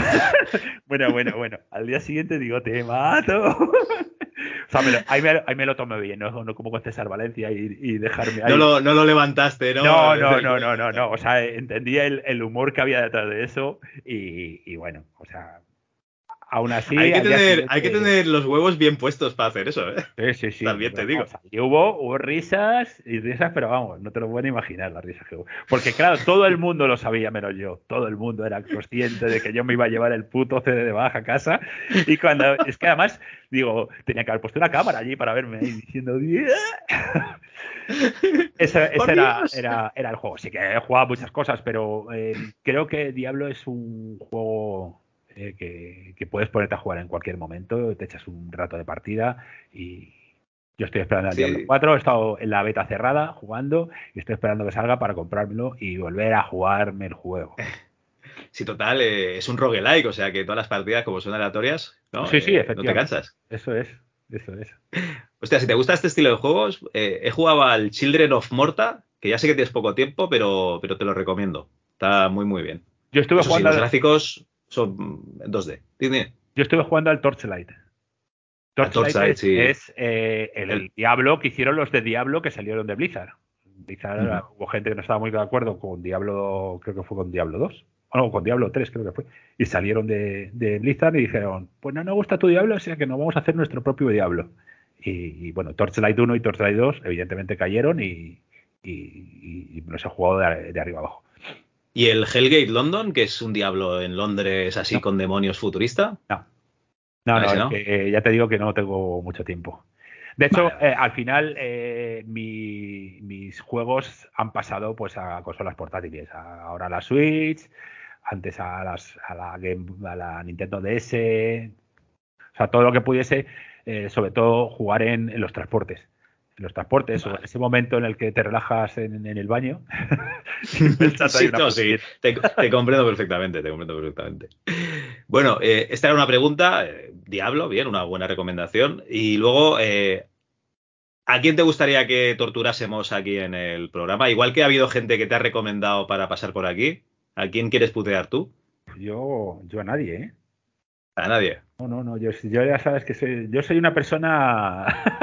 Rompemos la cadena. Que intenta llevarse bien con todo el mundo, pero no sé, si puedes conseguir a Luisfer, Luisfer creo que es una persona muy interesante de la trayectoria también que ha llevado. Ahora está trabajando en Meta, o sea, es una persona que creo que, que puede aportar mucho al programa. Eh, lo que pasa es que va a tener un perfil muy similar al mío la última vez que hablamos tú y yo, eh, haciendo la previa, me dijiste, veo poca gente de Dynamic en, bueno, sí. en el programa. Eh, bueno, va a estar Carlos Abril dentro de poco. De hecho, lo, grabamos hace, hace mucho tiempo y, va a salir ahora eh, en breve. Vamos, la gente que lo está escuchando ya lo, ya lo habrá oído. pero bueno, de Dynamic Multimedia, al final habéis pasado Jorge, Dani, que estuvisteis allí, Sobacos y Sony. Lo que pasa es que, claro, tú igual te referías un poquito al equipo de desarrollo del PC Fútbol, ¿no? Sí, del PC Fútbol. No, bueno, no sé si a Grija. Griham, Griham es un cabrón. Griham me dice que, tiene mucha faena. Buenos días, buenos días. Marcos Cobrol también estuvo, estuvo la parte, Grija era la parte de gráficos y Marcos estaba en programación. Eh, lo que pasa es que Marcos también te va a ser muy difícil eh, contactar con él, o sea, contactar eh, o, sacarle al menos una entrevista. vale, vale. No sé, tenías ahí. No, no, no, que ya está, que ya está, que simplemente era un comentario que te, que te, hacía, que no, no te preocupes, no te preocupes. Pues, pues bueno, Fernando, oye, muchísimas gracias por habernos atendido. Ya vemos aquí que si hay una gente que escucha el programa que tiene un problema y no sabe cómo solucionarlo, pues que el equipo A, o sea, Fernando Pérez, eh, por un módico precio está dispuesto a, solucionarlo, que siempre va bien. Tal, cual, ¿eh? Tal cual. Esto, esto, es, esto es así. ¿Y cómo te puede contactar eh, si, quieren dar contigo? Eh, no, que no, no, no, conmigo no. que no contacten. luego te paso, luego te paso el, el, el de Discord y te paso también Slack te paso el mail y te paso el Twitter, el Facebook, el WhatsApp. De esos canales por donde me llega siempre gente que dice, hombre Fernando, ¿cuánto tiempo? Es, lo que... es la segunda Mira, resulta, resulta que tengo un proyecto muy interesante para ti y cuando llegas ahí es que no funciona nada, ¿no? Sí, sí. Ayer, ayer justamente pensaba en ti y digo, oh, vaya, qué mala suerte. Bueno, Fernando, te voy a dejar que, puedas facturar ya, ¿vale? Sí, sí, yo, facturo. Mientras hablamos tú y yo estoy facturando. Ah, vale, vale. Entonces ya esos son ingresos pasivos, muy bien, muy bien. Sí, sí, sí.